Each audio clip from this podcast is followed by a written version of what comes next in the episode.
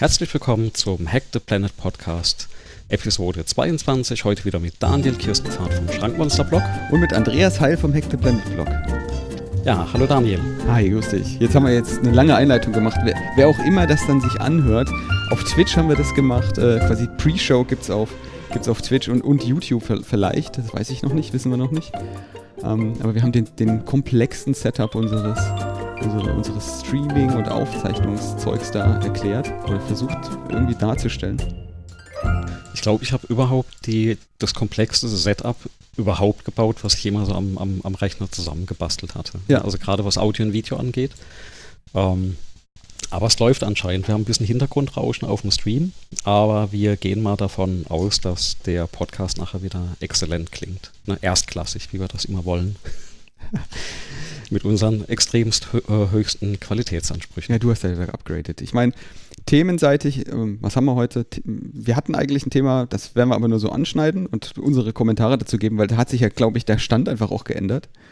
Genau, das, Ähm, ging, das ging da um die äh, Corona-Datenspende-App vom RKI, wo ja der CCC relativ schnell eine Analyse drüber gefahren hat. Und da wollten wir mal drüber sprechen. Schauen wir mal, was wir da äh, nachher noch so an, an Kommentaren haben. Dann Neuigkeiten, haben wir ja gesagt. Genau, da gibt es ganz viele eigentlich. Da werden wir einfach mal von oben nach unten durchgehen, was uns so einfällt. Genau. Ähm, genau, und dann habe ich, ich, sehe gerade, du Mhm. hast ein paar Raspberry 4 Erfahrungen. ich habe Raspberry Pi 4 gekauft, habe ein bisschen was mit den Neuigkeiten Ah, okay. zu tun. Ja, ja. Ähm, äh, und das sind eigentlich interessante Sachen, die man da so ähm, rausfinden kann oder, oder wie man die benutzen kann. Mhm. Genau. Und ansonsten, äh, ja, ich glaube, fangen wir von vorne mit den Neuigkeiten an. Mir ist gerade, also Genau. Top-Neuigkeit, mir ist gerade aufgefallen, wir haben es jetzt mit Ach und Krach noch geschafft, in diesem, ähm, in diesem Monat, Mai, noch einen Podcast aufzunehmen. Ja, genau. Der wird, wenn wir Glück haben, auch noch im Mai veröffentlicht. Weil wir Ja, haben, wir der letzte war am Fall. 25.04. Die, die, ganze, die ganze Situation macht einen fertig, was? ja, ja. Wie, wie oft warst du draußen die, die letzten paar Wochen? Also so, so unter Menschen. Unter Menschen Ja. Zweimal. Ähm, dürfte bei mir auch so sein, aber da hat sich bei mir auch nicht so viel geändert als Informatiker. Ja, also es hat sich überhaupt nicht viel geändert für mich. Ne? Also erstmal so dieses, ich gehe eh nicht viel weg mit den Kindern. Soziale Kontakte sind ja eh den Bach runter, seit die da sind. Ja, da kommst du eh nicht mehr weg, ne, abends auch nicht. Oh Gott. Bestellen, bestellen tun wir eh online. Ja, aber wo ich es gemerkt habe, ist, dass Amazon ja nicht mehr so schnell liefert. Also ich warte jetzt länger auf meine Sachen. Hm. Das war das eine. Und das andere ist halt die Kinder zu Hause und deswegen sind wir bei mir, also Termin, also ähm, Terminplanung ist halt komplett den Bach runter, ja. Das ist, ähm, das war den Monat echt krass. Aber wir schaffen das heute Abend. Also wir machen das ja immer so, du schneidest das ja, ich bereite dann die, äh, die Webseite vor, ähm, wo wir das nachher bereitstellen und dann ist das heute Abend irgendwann, sobald das Video auch gerendert ist, ähm, ist das da. Mhm. Genau. Genau.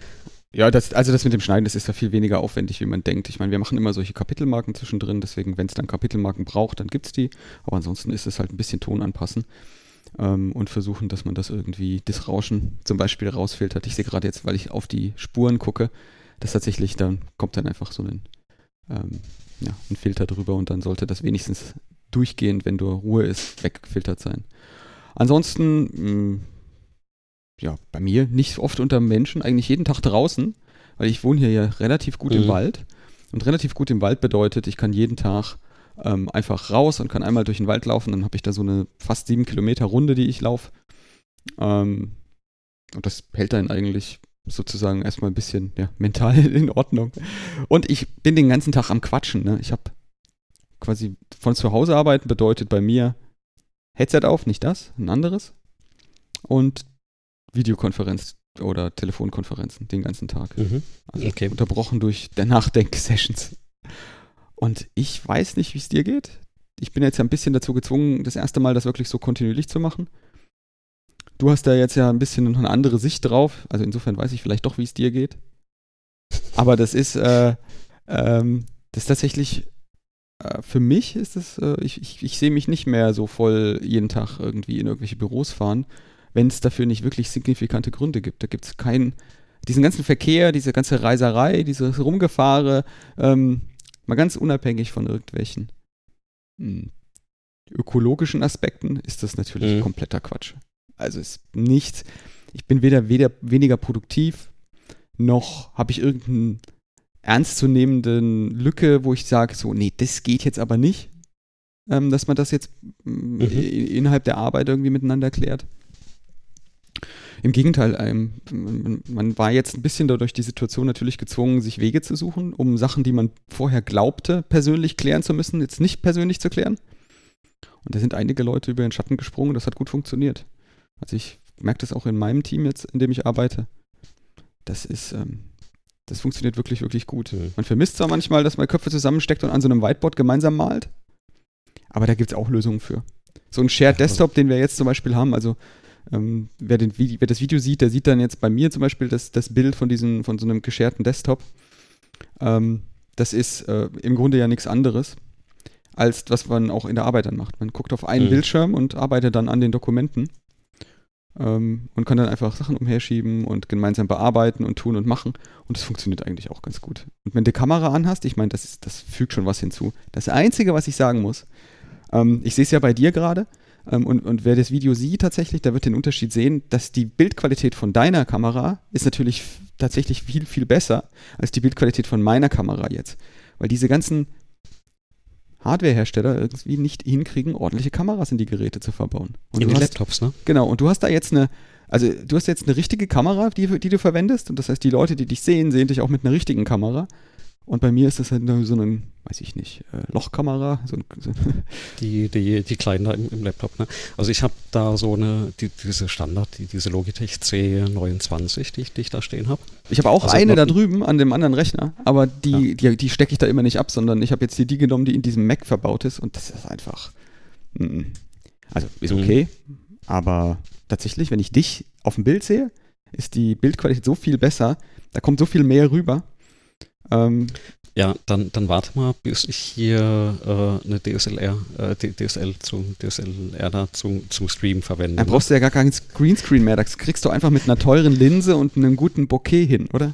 Ja, die, äh, das krass, ne? Die, ich habe mir die Linsen mal angeschaut, die denn wirklich so zum, äh, sag ich mal, ordentlich streamen bräuchtest. Also die, die Bodies, äh, die es da noch gäbe, ähm, da kommen sie so, ich habe mal versucht, gebraucht jetzt eine zu bekommen, bevor dieser Run drauf losgeht, weil die Webcams ja leer sind. Ne? Dann, dann kaufen wahrscheinlich jetzt alle die, die Cams. Und äh, da ähm, liegst du bei so einer, äh, was sind das, die, die Canon, die zum Beispiel die M200, da liegst du so mit äh, ab 500 Euro hoch bis ach- 800 Euro, also nur für den Body. Vielleicht mit einer, mit einer Linse, aber da kannst du mal zwischen 500 und 1000 Euro für eine Linse hinlegen, die du halt für Stream nehmen Wollte gerade sagen, ne? ja, genau. Also für Video Und- brauchst du halt eine, die quasi einen guten Autofokus hinkriegt, aber ganz scharf. Äh, ganz, Genau. ganz kleine. Äh, Und, und, Ja. und jetzt kommt aber die, die Neuigkeit ne, an der Stelle, weil deswegen wurde das plötzlich für mich interessant. Bisher hast du ja immer von zum Beispiel Elgato so einen 4K-Link benötigt, mhm. wo du dann die Kamera, die ja HDMI hat, als USB in den Rechner reinroutest und das wird dann als Webcam erkannt. So, Mhm. eigentlich, ne? Und äh, jetzt ist Canon hingegangen und hat gerade für diese ganzen äh, Digitalkameras, die da, also die für die äh, Spiegellosen, haben die eine Software rausgebracht, die das macht. Das heißt, du brauchst da nicht mehr diesen extra Hardware-Dongle, sondern du steckst einfach deine Kamera rein und die wird als Webcam erkannt. Und äh, das ist natürlich dann, äh, macht das Ganze wieder attraktiv. Das ist eine Beta, aber selbst für eine Beta funktioniert das schon, schon richtig gut. Aber da ist halt momentan echt diese Schwelle, die, äh, äh, sag ich mal, diese 800 plus Euro für die, für die Hardware. Also da dann doch lieber nochmal ein gutes Mikrofon und, und vorher vielleicht irgendwas umbauen, dass das Rechnerrauschen nicht mehr da ist. Mhm. Ähm, äh, das ist so, was eigentlich, äh, glaube ich, kommt an der Stelle. Aber Ja? das mit dem Kamerabild als Webcam und so weiter, ich glaube, da ist auch das Problem, dass die Schnittstellen einfach echt mies sind. Also Mhm. die, die, dass man da echt eine Kamera drin hat und dann eine Schnittstellen sieht, das scheint irgendwie nicht so richtig. Ähm, da, da- ist die Zeit noch ein bisschen hinterher.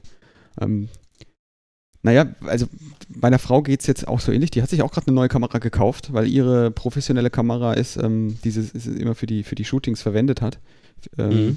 Die ist jetzt auch schon in die Jahre gekommen und ähm, hat irgendwie 150.000 Auslösungen oder so auf der, auf der Mechanik drauf. Ja, die macht das ja professionell, ne? Also Genau. Muss, Ähm, muss man dazu sagen, ja. und dann hat sie sich jetzt eine neue, eine neue geholt für, die, für diese spezielle Aufgabe. Mit der Hoffnung, und da war das Versprechen, da ist WLAN drin. Mhm. Ist auch WLAN drin. Funktioniert bloß nicht. Ähm, weil stell dir vor, meine Frau hat eine ganz simple Aufgabe für sowas. und das, das ist vielleicht so der, der, der, auch eine Neuigkeit, aber ein Rand. Du hast eine Digitalkamera und da geht es ja nicht um Video, sondern um Bilder. Mhm. Und du machst ein Shooting und dann hast du immer das Problem, du musst ja die Bilder irgendwie von dieser Kamera runterkriegen. Mhm. Ja. Dann kannst du ein Kabel anstecken, kannst die mhm. Speicherkarte rausnehmen und in den Rechner stecken. Oder da gab es mal im, bis zum Jahr 2016 eine Firma, die nannte sich iFi. Mhm. Die hat SD-Karten hergestellt und diese SD-Karten haben WLAN eingebaut. Und da gibt es eine Windows Companion App, die startest du und sobald die beiden sich sehen, dein Rechner und diese iFi-Karte, kopiert die App einfach alles, was an neuen Bildern gekommen ist, auf ein, in, in einen Ordner auf dem Rechner. Mhm. Das ist alles, was das Ding tut. Ja, ja. Es, ist, ist, wirklich sensationell. Ist auch komplett narrensicher. Das heißt, wenn du einfach einen Strom ausmachst von der Kamera oder so, dann, dann hört es halt auf und macht dann automatisch wieder weiter, da wo es aufgehört hat, das nächste Mal. Also funktioniert über Jahre hinweg. Jetzt ist die Karte kaputt gegangen. Mhm. Also hat sie in die neue Kamera reingemacht, ist, vielleicht ist sie kaputt, vielleicht wird sie nicht mehr rund, richtig unterstützt, keine Ahnung. Hat erstmal das ignoriert, was da so ähm, Nikon an WLAN einbaut in die Kamera. Ähm, Karte kaputt, gibt es keinen Ersatz. Gibt es einfach nicht. Gibt mhm. einfach nicht diese okay. Funktionalität, dass du einfach irgendwas nur wohin kopierst, sobald du ein Foto machst und das irgendwie Fehler, wenig fehleranfällig ist. Da gibt es alles mögliche Apps für das Telefon und lauter so Zeug, aber nichts, was wirklich so, so blöd simpel funktioniert. Und da hat sie jetzt äh, dann versucht, mit dieser eingebauten WLAN-Funktionalität von, das ist eine Nikon-Kamera, Nikon zu arbeiten, SnapBridge und wie das Zeug alles heißt. Macht alles das nicht. Es macht mhm. alles nicht dieses simpelst, simpelsten Anwendungsfall. Und das ist ja auch was, was ähm, für Studenten vielleicht total wichtig ist, sich darüber klar zu sein, ähm, was denn der minimale Anwendungsfall ist und den muss man können. Und der minimale Anwendungsfall für eine Karte mit WLAN, für eine Speicherkarte mit WLAN, die dazu da ist, sozusagen ähm, na, Daten zu speichern und dann zugreifbar zu machen, ist genau zugreifbar zu sein. Und mhm. wenn ich dafür das an einer App dongle, die möglicherweise äh, sozusagen, ja, die Firma geht pleite und dann ist die App weg. Nicht mehr im App Store oder weiß der Teufel was. Oder mein Telefon gibt es vielleicht gar nicht mehr, weil das uralt ist. 2016, wie gesagt, ist die Firma pleite gegangen.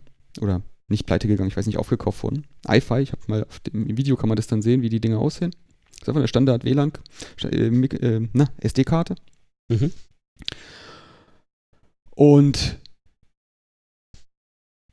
diese ganzen Implementierungen in die Kamera selber, die basieren alle darauf, dass du irgendeine App in irgendeinem App Store für irgendein spezifisches mobiles Betriebssystem kaufst. Ja. Und nicht diesen einfachen Fall, werf Daten dahin unterstützt.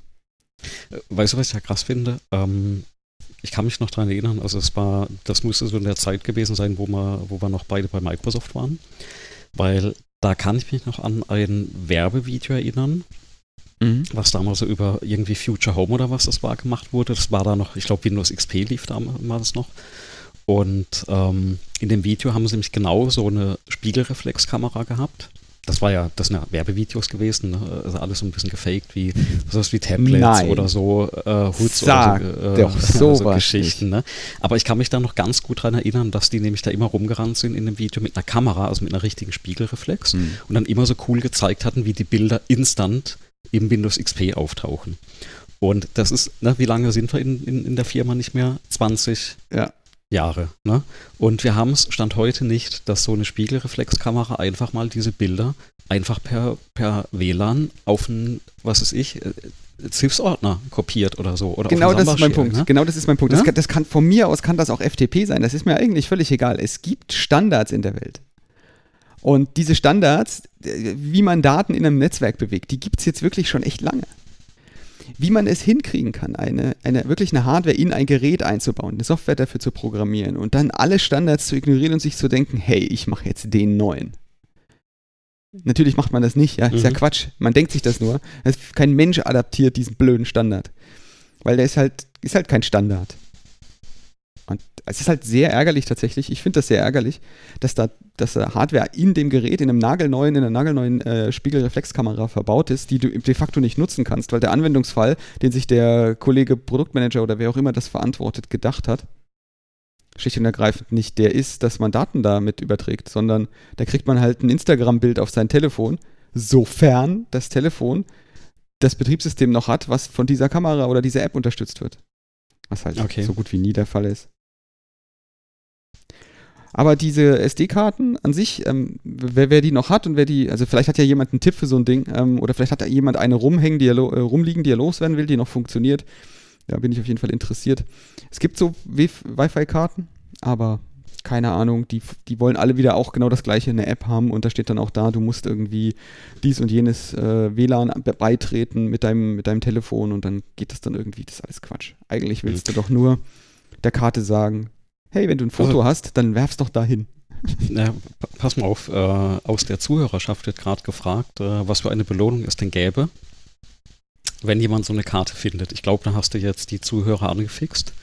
Ja, vielleicht auch noch die, die nachträglich den, den, den Podcast hören. Ich glaube, da musst du jetzt äh, Muss ich mir eine Belohnung mal- ausdenken. ja, muss ich eine Belohnung ausdenken. Ja, die Dinger gibt's ja nicht mehr. Das ist halt, das ist tatsächlich, ist die Firma 2016 ist die, ist die verschütt gegangen. Witzigerweise Krass, okay. äh, ist die trotzdem supported von dieser nagelneuen Kamera. Ja, du steckst die Karte Ja. rein, dann kommt ein neuer Menüpunkt in der Kamera und dann kannst du diese iFi-Karte an- oder ausschalten. Ähm, eigentlich ziemlich, ziemlich lustig. Also grundsätzlich, diese Dinger, die sind wirklich, wirklich praktisch. Und wenn man die halt einsetzt in solchen, in solchen Umgebungen, dann hat es tatsächlich bewirkt, dass äh, ich glaube, meine Frau hat nie ein Kabel an diese Kamera angesteckt ähm, und nie irgendeine SD-Karte rein und raus Mhm. geschoben. Also einfach null mechanische Belastung für das Gerät, außer dann halt die Spiegelreflexmechanik. Genau. So, das war eine Neuigkeit und dann, Mhm. ähm, Ah, du, dann, dann habe ich noch eine Neuigkeit. na dann. Ähm, war ich doch gerade vor drei Tagen in der Zeitung. Ich gebe dir mal den Artikel. Du warst in der Also Zeitung. Die, ich war in der Zeitung, genau, und zwar ähm, äh, ein, ein kleines, namhaftes Blatt namens Süddeutsche. ja. Ja. Äh, ich glaube, die haben eine ordentliche Auflage. Da, ähm, ein, da gab es einen Artikel über Twitch in Corona-Zeiten. Und jetzt halte ich mal fest, ich werde da quasi in einem Atemzug genannt mit Papa Plate, wenn dir das was sagt. Das ist, Äh, glaube ich, Deutschlands größter Twitch. nee, aus Berlin. Also kann ich jedem auch mal empfehlen, da reinzugucken. Äh, äh, der hat, weiß nicht, ich glaube, fast eine Million Follower und wenn du da reingehst, wenn der streamt, da sind mal knapp 10.000 Leute im Stream. Mhm. Und genau, da gab es einen Artikel mit einem kleinen Interview, weil ich mache ja meine Vorlesungen, das äh, hat man dann die letzten Wochen auch schon mal tangiert. Ne? Ich, ich war ja dann so gezwungen, meine Vorlesungen online zu machen und bin im Rahmen von einem Projekt eben auf, äh, auf Twitch gegangen. Das ist ja nicht und schlecht. äh, sind wir sogar in der Zeitung gelandet. Ne? Das äh, Und ja, ich, ich, kra- ich krasse Geschichte, kannte was da so alles den passiert. nicht. Das war jetzt, wann war der Artikel? 25. Mai, also tatsächlich, es ist ganz kürzlich. oh, ich werde gerade Platte. Korri- Ah Mann, ich, äh, Platte, genau, äh, ich werde gerade korrigiert, der zweitgrößte. Der zweitgrößte. Ja, ja, ich wollte da natürlich dann niemand den, ja, ja, ich, ich bin da natürlich nicht so bewandert. Ja, ich, äh, muss ich mich, also als Twitch-Noob und, und Anfänger habe ich da natürlich keine Ahnung davon. So, hier habe ich den. Ah, okay, da haben wir das. Äh, äh, Montana Black ist viermal Papa-Platte, okay. Also es gibt doch, doch noch. Montana Black Aber der ist nicht Papa schlecht, Platte. also- ich finde Prof. Ne? Heil tatsächlich in dem, in dem Kontext als, rein als Name doch deutlich irgendwie hm, besser. Nee, passt. Ich, ich kenne die alle nicht, also Disclaimer, ja. Ich habe keine Ahnung, wer da was ist. Ja, genau. Und dann gibt es auf YouTube gibt's noch Gronk, das habe ich auch die Woche gelernt. Also ich habe auch gemerkt, dass ich komplett hinterher bin bei diesen kompletten Dingen. Ja, also, ja, aber klar, die, die Kinder hängen dich, ist krass, ne, Leute. Also die Kinder hängen euch da echt ab von der, von der Welt. Ähm, Gronk habe ich schon mal gehört. Gronk kenne Ja. ich. Das habe ich schon mal hab ich, gehört. auch, hab ich noch mal angeguckt, auch die, die Woche über, wo ich ein bisschen Zeit hatte. Ähm, genau, jetzt haben wir es. Platz 1 ist äh, Montana Black, Platz 2 ist Papa Platte und Platz 3 ist Prof. Heil.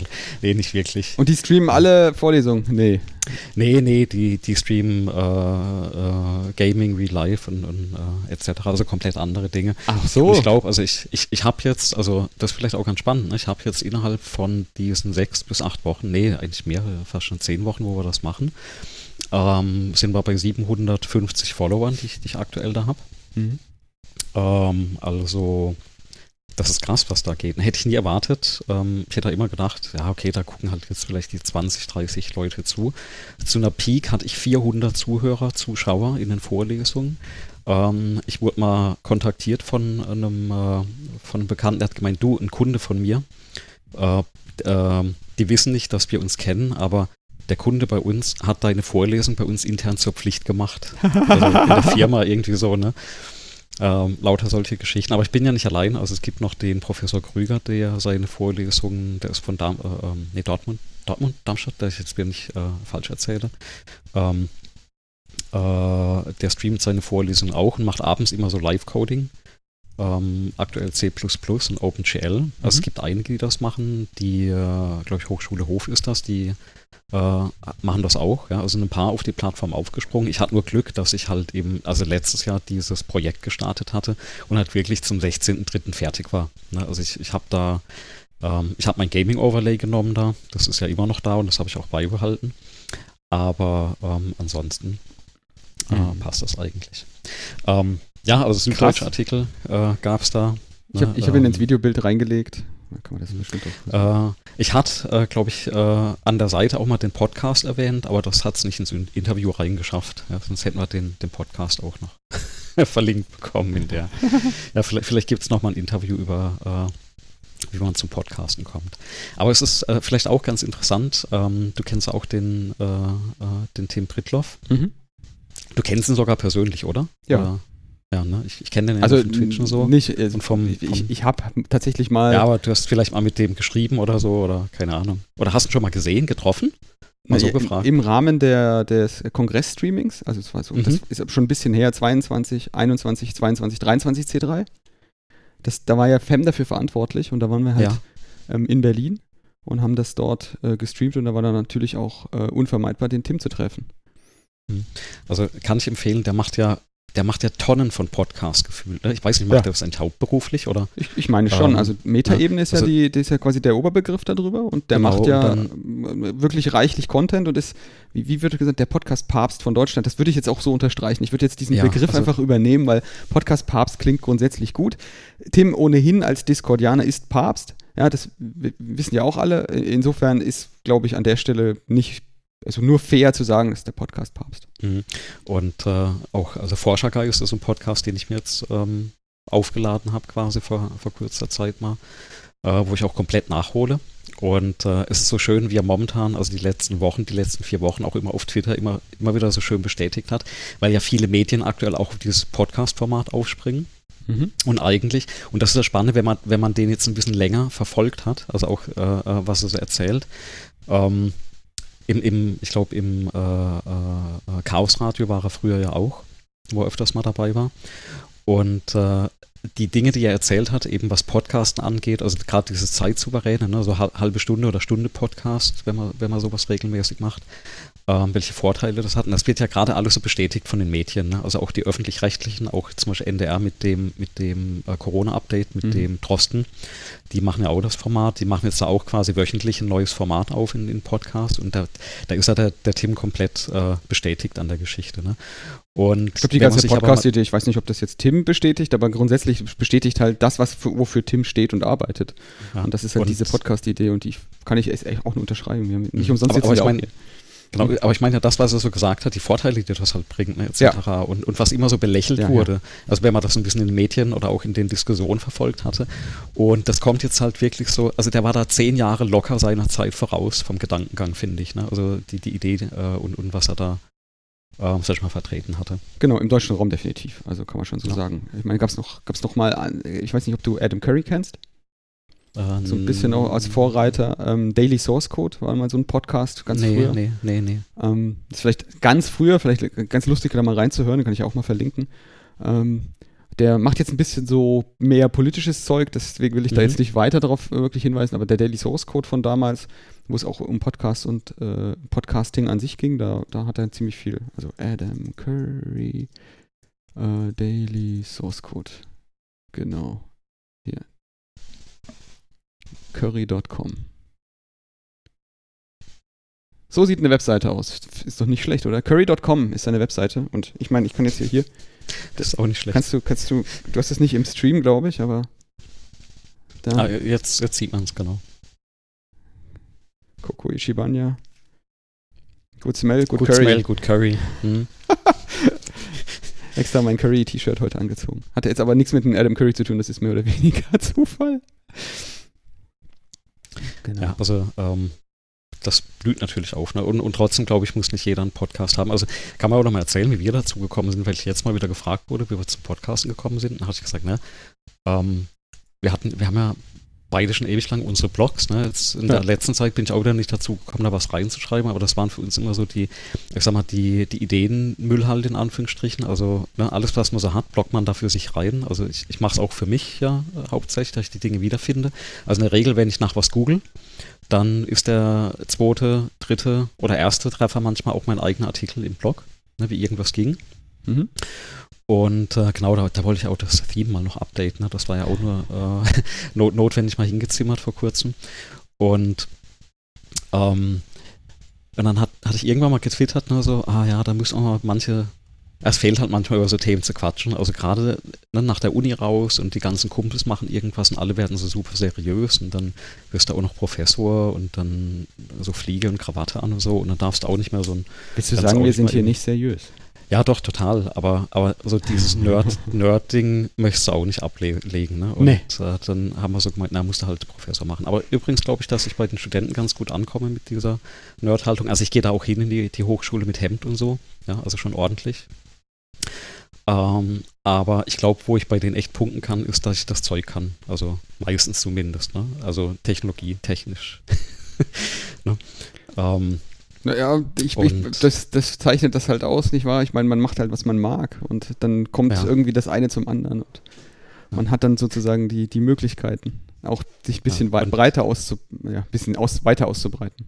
Ja. Und da muss ich ja mal Schleichwerbung ne, äh, äh ein, einspeisen. Also wer sich jetzt gerade so auch an den, den aktuell überlegt, äh, studieren und so, ähm, wir haben es in Heilbronn im Studiengang, also allgemein in der Informatik, wir haben ja drei Studiengänge, ne? medizinische Informatik mit der Universität in Heidelberg äh, zusammen, dann haben wir angewandte Informatik. Ich bin ja eigentlich im Software Engineering. Wir haben einen eigenen Studiengang dafür, ne? also einen Master und einen Bachelor.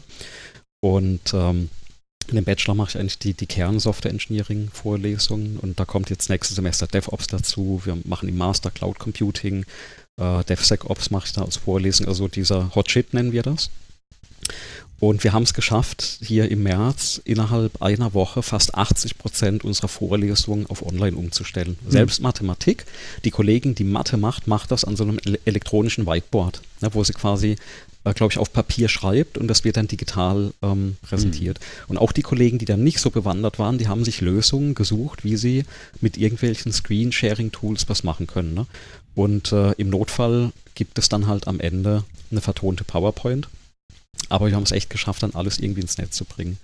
Und ähm, äh, das passt. Ah, übrigens, guck mal, da habe ich äh, ein, äh, einen Follower von gestern, ein ganz neuer, der hat gerade die letzte Podcast-Folge reingehört und kommt jetzt auch gerade bei uns rein. Also sehr, sehr schön. Ja, also das waren so die, äh, äh, die Sachen, die wir da, da machen. Es gibt übrigens bald einen neuen Webseitenauftritt. Äh, und da wollte ich ja auch noch eine Neuigkeit erzählen. Mhm. Äh, wenn, wenn, das für dich okay ist. Und zwar, Natürlich. Äh, da kannst du mal, kannst man in der URL oben eingeben, prof.aheil.de. Äh, die komplette Adresse oder wie? Die komplette Adresse. Auch, als, kannst als, du selber? Als, also kann ich ja, eigentlich kann ich ja. Mann, du selber, das ist doch derselbe, selber Rechner. Das ist, äh, Hau rein. Das ist der, wir arbeiten, also ne, machst du dir Prof. Habe ich nämlich gleich für die Studios auch gemacht und für mich auch, wenn ah, ich auf meine Seite klar, will. Ja, also so ein Forwarding. Und da kommst du bei mir so auf die, auf die Seite raus. Und äh, dann habe ich mir überlegt, wir haben ja aktuell immer so alles intern. Und ich habe äh, aktuell auch über Twitter öfter so Diskussionen über E-Learning und äh, mhm. äh, halt, wie man die Informationen offenlegt. Und ich habe jetzt wirklich angefangen, meine erste Vorlesung, die basiert, also Betriebssysteme, die basiert auf einem Buch.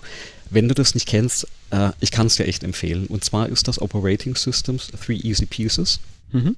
Und das ist von, äh, von einem Dozenten in den USA, der hat länger seine Vorlesung gehalten, war über alle Betriebssystembücher, also die sind alle sehr gut, ja. Also äh, äh, äh ohne zu fragen, die Standardwerke, die man da kennt, äh, äh, Tannenbaum und, und, was es da alles gibt, ne, die, die, sind super gut, aber für ihn, für den Unterricht, er wollte was anderes. Ein H1 geschrieben, mhm. das ist eben dieses äh, OSTEP-Buch und er hat das als Open Source Buch veröffentlicht. Also die PDFs sind da bei dem komplett frei zugänglich und das ist auch vom, vom Einarbeiten und vom Erklärt ist super, also sehr praktisch ne, erklärt. Also und genau das Buch nehme ich dann für meine Vorlesung aktuell und die baue ich gerade auch auf. Und dann bin ich hingegangen und habe gesagt, okay, jetzt möchte ich, weil das natürlich jetzt im Stream immer ganz oft gefragt wurde, ähm, können wir die Folien haben. Und bisher hatte ich die Folien halt immer bei uns intern abgeschirmt, wie das halt bei uns üblich ist. Und dann dachte ich, jetzt mach's mal hier so, äh, gehst in diese Richtung Open Source und habe gesagt, okay, alle Folien, die ich mache, weil ich eh nur also auf die Lizenzen bei Grafiken achte. Also entweder ist es Public Domain mhm. oder eben äh, ich kaufe das wirklich, also ich schmeiße Geld dann rein, dass ich das verwenden darf. Oder ich hole mir die Rechte, dass ich es verwenden darf. Die, die Grafiken, also ich frage zum Beispiel auch nach, ob ich das für die Folien ver äh, verwenden darf und stelle die aktuell dann immer unter die äh, Creative Commons 4.0. Äh, einfach unter, also CC äh, bei 4.0 nehme ich dann immer. Mhm. Ich, ich klicke hier mal, ich klicke hier mal so kannst mal draufklicken, ne? genau. Du, erzähl, erzähl du mal weiter. Genau, und dann klickst du auf die, die Folien und dann siehst du, ah, fuck, jetzt hast du natürlich gerade die erwischt, wo irgendwas im Namen nicht stimmt. Aber Prozesse. eine andere, genau. Also jetzt siehst du oben auch, die liegen bei mir so in einem CDN. Und das haben wir auch in einem Livestream mit den Studenten mal zusammengehackt. Mhm. Und zwar, äh, jetzt weiß der mein komplettes Setup. Ich habe dieses Ansible, was bei mir alles auf den, den Server deployt. Und dann haben wir was Kleines gebaut, was mir ein Nginx-Server, das war so ein bisschen die Idee, was wir auch im Podcast gemacht haben, dass mir so ein Nginx-Server deployt. Mhm. Ähm, äh, auf meinem Server. Der hat nichts anderes als einen Ordner, den kannst du nicht browsen, da liegen nur Dateien drin. Ja, das ist, also mehr macht er nicht. Der ist auch komplett äh, abgeschottet ansonsten. Und dann gibt es eben einen Ordner, da liegen die Dateien drin, mein CDN. Und dann habe ich noch einen anderen Container, auf dem läuft eben ein Resilio. Ne? Mhm.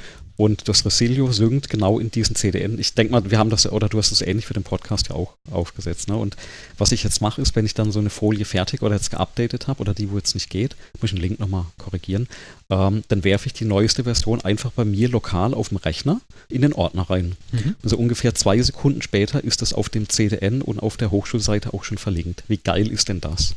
Ja, also ich glaube, und vor, vor, allem, also wir verwenden da halt ein CMS-System an der Hochschule, also keine plain HTML-Seiten. Das heißt, da die Links zu editieren, das ist halt, sag ich mal, eher mehr aufwendig als weniger aufwendig. Mhm. Und dann habe ich mir genau sowas zusammengebastelt. Wie gesagt, die Hälfte war dann äh, im Stream und die Hälfte war dann so nachmittags.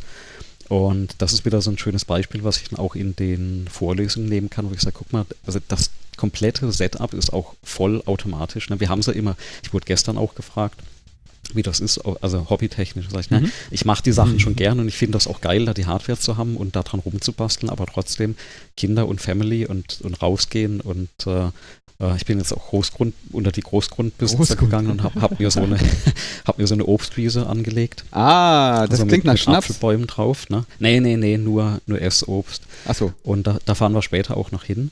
Und äh, das äh, ich will die Sachen ja so machen und bei dir ist es so ähnlich, dass die einfach funktionieren. Ne? Ich will dann da nie mehr ja, Zeit damit das verschwenden. Ist, das ist nicht ja? das Hobby, dass das geht. Ne? Ne, genau, das Hobby ist das einmal zu bauen so ja, und sich dann dessen zu erfreuen. Also habe ich jetzt auch die Tage über, weil wir haben ja immer über das Thema Backup, äh, Backup gesprochen und dann habe ich mich jetzt echt mal zusammen, ich habe ja die, die äh, NAS mal aufgerüstet auf diese Synology, mhm. wo ich ja kurz vor der Krise da noch äh, glücklicherweise Festplatten reingeworfen hatte. Ja, da, ich weiß ja nicht, was Platten inzwischen kosten, aber da 100 Euro für 4 Terabyte. Habe ich gestern erst eine neue bestellt, weil eine kaputt ja, gegangen dann, ist. Dann haben wir dann nur jetzt die 10 Prozent, die es hochgegangen ist, dann geht das ja. Und auf jeden Fall hatte ich mir da auch noch mal ein paar Terabyte, 8 Terabyte, glaube ich, nachgelegt. Bin ich echt froh, weil ich habe jetzt echt ein paar hundert Gigabyte an Stream-Aufzeichnungen, die ich da gemacht habe. Ich, ich äh, mhm. hebe mir da diese MKV-Datei noch immer auf. Schön. Und äh, dann dachte ich auch jetzt, jetzt wird es mal Zeit, so das zu backuppen. Ne? Und jetzt habe ich auch ein, ein, Skript gebaut, was mir quasi mein, also muss ich so vorstellen, die Provisionierung bei mir auf dem Server funktioniert, da sind zwei Ordner. Das eine ist äh, der Applikationsordner, da werden alle Container rein installiert, mhm. also alle Skripte hochgeladen und da laufen die Compose-Dateien drin, da werden die Container gebaut etc. Das ist aber alles, das kommt von Seiten meiner Skripte aus dem Repository auf GitHub. Ja? Also das wird runtergeladen, das wird äh, provisioniert, das kann ich jederzeit löschen. Und dann habe ich einen Ordner, äh, einen Serverordner, da liegen halt die ganzen äh, Verzeichnisse drin, ne, wie äh, eben diese Folien und andere Dateien, die erzeugt werden. Und den Ordner äh, backup ich jetzt täglich einmal. Das mhm. sind aktuell 9 Gigabyte, die da jeden Tag getarnt und gezippt werden. Und danach werden die wieder in so einen anderen Resilio-Ordner reinkopiert. Ne? Mhm. Und ein paar Minuten später habe ich die dann, Achtung, daheim auf meiner NAS. Ja? Und der nächste Schritt ist noch, dass eben genau die Ordner jetzt noch einmal am Tag oder das komplette Verzeichnis am Tag auf die zweite NAS kopiert wird. Ja, dann habe ich auf drei Servern die Daten liegen und bin da safe an der Stelle. Mhm.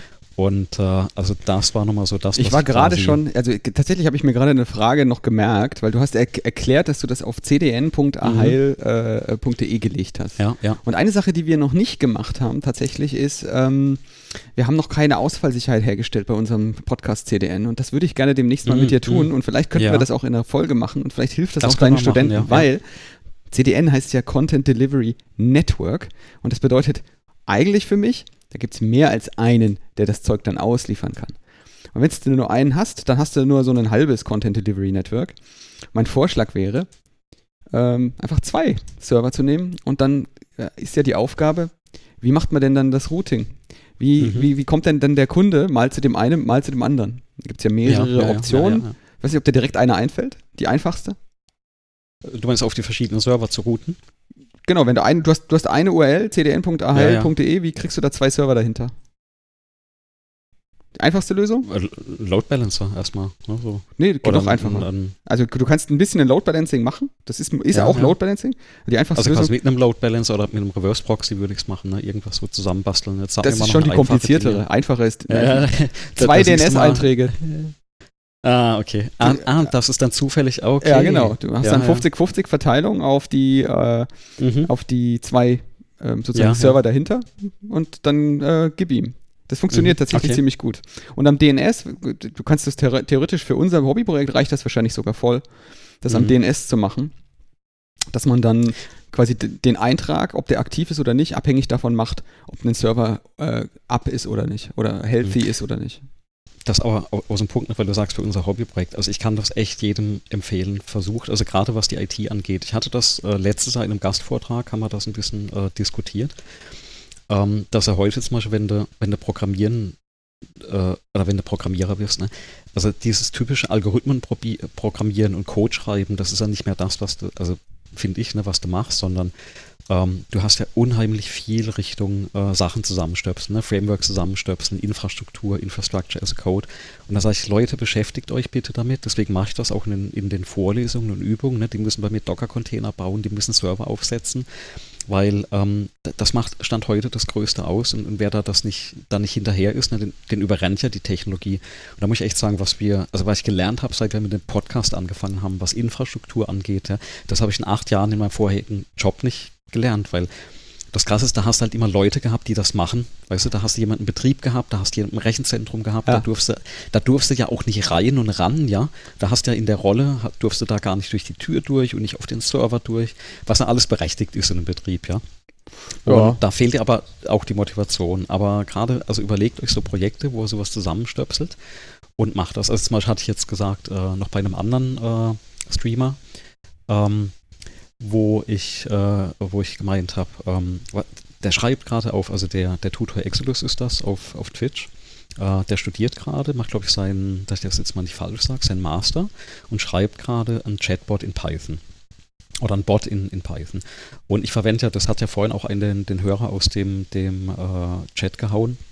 Ich verwende ja aktuell den Nightbot und mit dem kann ich halt im Discord und, äh, also der hat ein Discord-Plugin und ein Twitch-Plugin, da kannst du eben so Kommandos eingeben. Äh, ich mache das wie im Chat, ne, sowas wie, was ist ich, der, den, den Zeitungsartikel und dann kommen, macht er halt irgendwelche Dinge und der band halt auch die, die Leute. Und ähm, da, äh, da wollte ich mal einen eigenen schreiben. Mhm. Ja? Und da habe ich auch, auch gedacht, also im Prinzip ist so, das Schreiben von dem Ding, das ist eine Sache. Das ist viel Doku-Wälzen, das zusammen zu programmieren und zusammenzuhacken. Das machen wir auch irgendwann mal live, als, also wenn ich da in den, den Live-Codings drin sitze. Mhm. Und was viel Spannendes aber, und das will ich einfach vornherein aufbauen, das Ding wird programmiert, dann wird es gebaut, dann wird es in einen Container gepackt, also dann wird ein Image gebaut, das Image wird auf Docker Hub hochgeladen und dann wird ein Skript deployed auf dem Server und dieser, dieser Bot muss dann instant auf meinem Server laufen. Ja, das ist so diese Toolchain. Und das aufzubauen, das ist eigentlich das coole Stand heute, weil das ging vor zehn Jahren so nicht. Ne? Da hast du dir einen abgebrochen, wenn du ins Rechenzentrum musstest, einen USB-Stick reinstecken, um was rüber ja. zu kopieren. Ja. Und heute, also wenn Viel ihr das nie gemacht habt da draußen, ne? das ist, das ist, also ich kann mich noch erinnern, wo ich früher in Cambridge war, wo wir wirklich, also das war, ähm, ja, du kennst es noch im Untergeschoss damals im alten Büro, da war das Rechenzentrum, das war so ein, ich meine, weiß nicht, so ein 100 Quadratmeter Raum, wo ja. die, die Maschinen drin standen und da hat man rein müssen, da hat man mit jemand von der IT rein müssen. Da ist der Kollege, äh, der, der Erik damals, ist da immer rein mit einem USB-Stick, um die Windows-Server zu upgraden. Ja? Also so Stick reinstecken und so Dinge. Und Immerhin keine Diskette. Mehr, ne? Wie, wie lange ich noch ja, Diskettenlaufwerke hatte per USB, damit die Dinger booten. Ja, und, und das ist halt, das hat sich so krass geändert und das ist halt willkommen in der Zukunft. Und, und wenn wir heute jammern, dass was nicht geht, dann ist es so jammern auf so unheimlich hohem Niveau, wenn man vergisst, wie das vor 10 oder 15 Jahren war. Ne? Ja. Oder, also ich meine, ich weiß auch noch vor 20 Jahren in der, in der Universität, da haben wir, um einen Server aufzubauen, das war damals auch noch bei dem Microsoft-Job in, in Karlsruhe. Weil ich noch, sind wir damals ins Mikrobit im Rechenzentrum rein und haben da einen alten PC reingeschleift, also so ein Tower-Gehäuse mit einer Platte drin, ja. Und das haben wir dann da auf so einen wackeligen Tisch gestellt und ans Netz angeschlossen und so einen Röhrenmonitor rangebaut, dass du überhaupt irgendwas drauf äh, drauf machen kannst. Ne? Ich versuche gerade das Foto von dem Gebäude hier zu finden. Ich ah, das alte, ne? das, die haben ja neu gebaut in ja, Cambridge das sieht neu vor aus. ein paar Jahren. Die haben komplett neu gebaut, nee, des Bahnhofs, also sehr cool.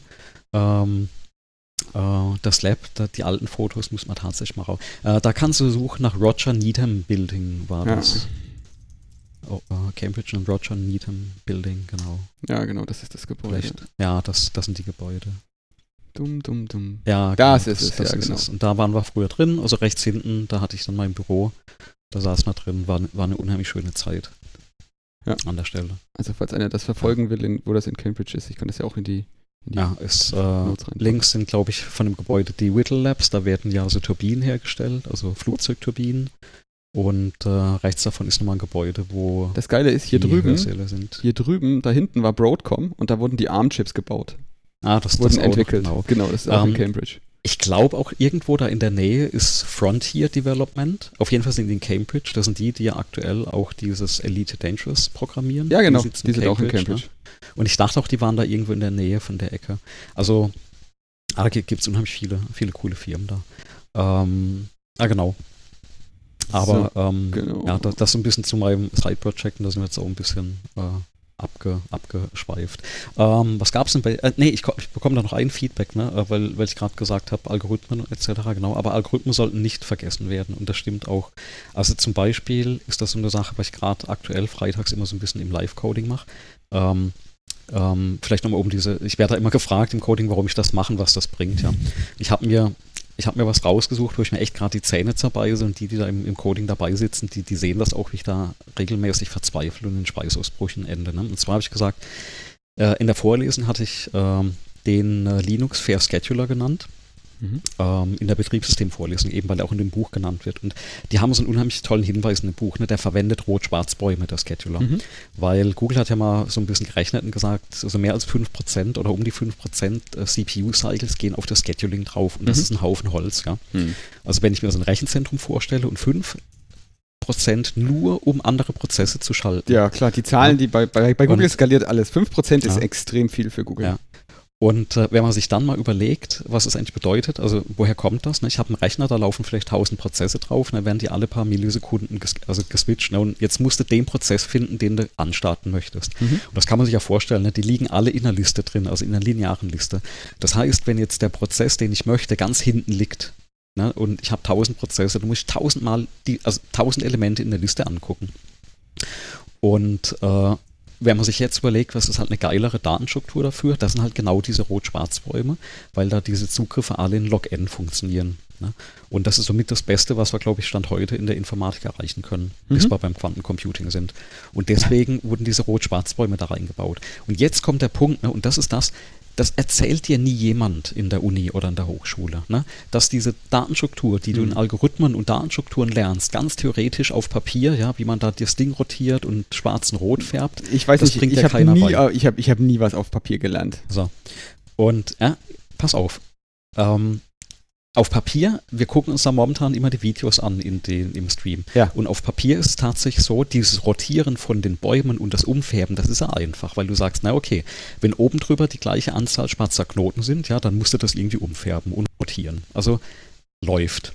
Das Problem ist nur, wenn du diesen Algorithmus programmieren möchtest und den eben in diesen äh, äh in, in Log-N programmieren möchtest, dann darfst du halt so einen Baum, genau da hast du das Beispiel, ja nicht immer bis oben durchlaufen, weil mhm. dann Ne?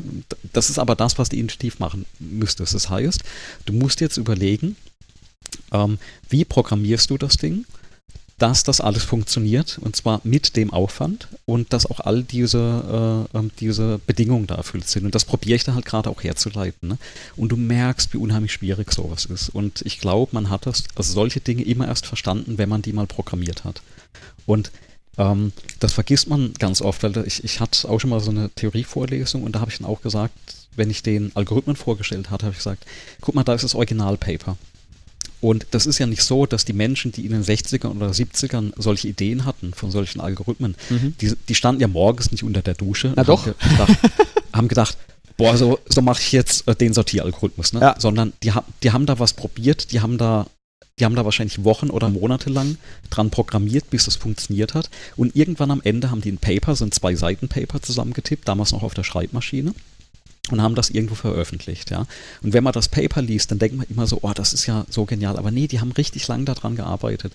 Und dieser Weg an so einen Algorithmus, ne, das ist halt, äh, das ist halt dann, dann eher so das, das Problem. Und ich finde zum Beispiel auch, wenn du den Code liest oder halt Code verwendest von so Algorithmen, ähm, dann verstehst du immer noch nicht den, den Algorithmus. Also ich finde immer, du musst das ja. wirklich mal durchprogrammieren und dich da durchkämpfen, weil irgendwo auf diesem Weg na, da macht das so Klick. Ja, du musst und einmal das, das im Kopf Moment. aufgebaut haben. Den, du musst das ja, nicht ja. nur hingeschrieben haben, du musst es im Kopf einmal aufgebaut haben, sonst kriegst du es nicht hin. Also ich habe es so nicht, ich habe es nicht anders verstanden können. Tatsächlich hier wird auch der Setchwig erwähnt. Ähm, das ist ja das Standardwerk für Algorithmen. Mhm. Äh, vierte. Ist das die letzte? Ja, scheint so. Ähm, ich habe auch noch einen äh, Zusatz. Äh, übrigens, erstens, ja, erster Zusatz. Du hast ja jetzt Schwarzhöhe gesagt. Ähm, ja, stimmt. Ich hätte ganz vergessen, dass es das Wort gibt. Ähm, äh, bei mir ist sofort eine Assoziation passiert. Und zwar äh, Schwarzweite. Kennst du Schwarzweite? Nein. Es ist in, in Elder Scrolls ein Ort. Wie heißt der auf Englisch? Ich spiele das ja nur auf. Ah, wie heißt der auf Englisch? Der heißt auf. Äh, gute Frage. Blackreach. Blackreach. Ah, du weißt du was? Da war, kann doch sein, dass ich da noch nie war in Blackreach? Das kann sein. Weil ich spiele es halt zum äh, Nee, du müsstest, eigentlich, du müsstest eigentlich da schon mal gewesen sein. Tatsächlich ist. Nee, in der Hauptquest ist es nicht drin. Es ist in einer späteren ähm, Seitenquest. Ja, dann. Weil ich hatte ich es auf der Xbox, hatte ich es damals aufgehört. Also wenn du ähm, nachher Seitenquest Pilze sammeln und so, da musst du diese komischen ja, ja. Äh, Nirn, blaue Nirnwürze oder so sammeln und dann gibt's die da. Ja, ah, okay. Und ähm, äh, ich habe es jetzt vor ein paar Wochen wieder auf der Twitch angefangen. Ja. Ähm, und habe mir jetzt gerade mal wieder äh, Priesenheim da gekauft. Bin ich gerade dabei. Äh, Skyrim, also okay. für, für alle, äh, ja, also, also, alle, alle, die da immer denken, dass Profs so langweilig sind, nee, da, da kommt komplett der. Da kommt der, der komplett der, der, der, durch, durch, der ne? Nerd durch. Ich habe auch gestern mal durchgerechnet, Elite habe ich äh, über 1300 Stunden schon ah, versenkt. Ja. Krass. Das sind mehr als sieben echte Lebenswochen, also volle Wochen, ne? Also das okay, ist das ist wirklich krass.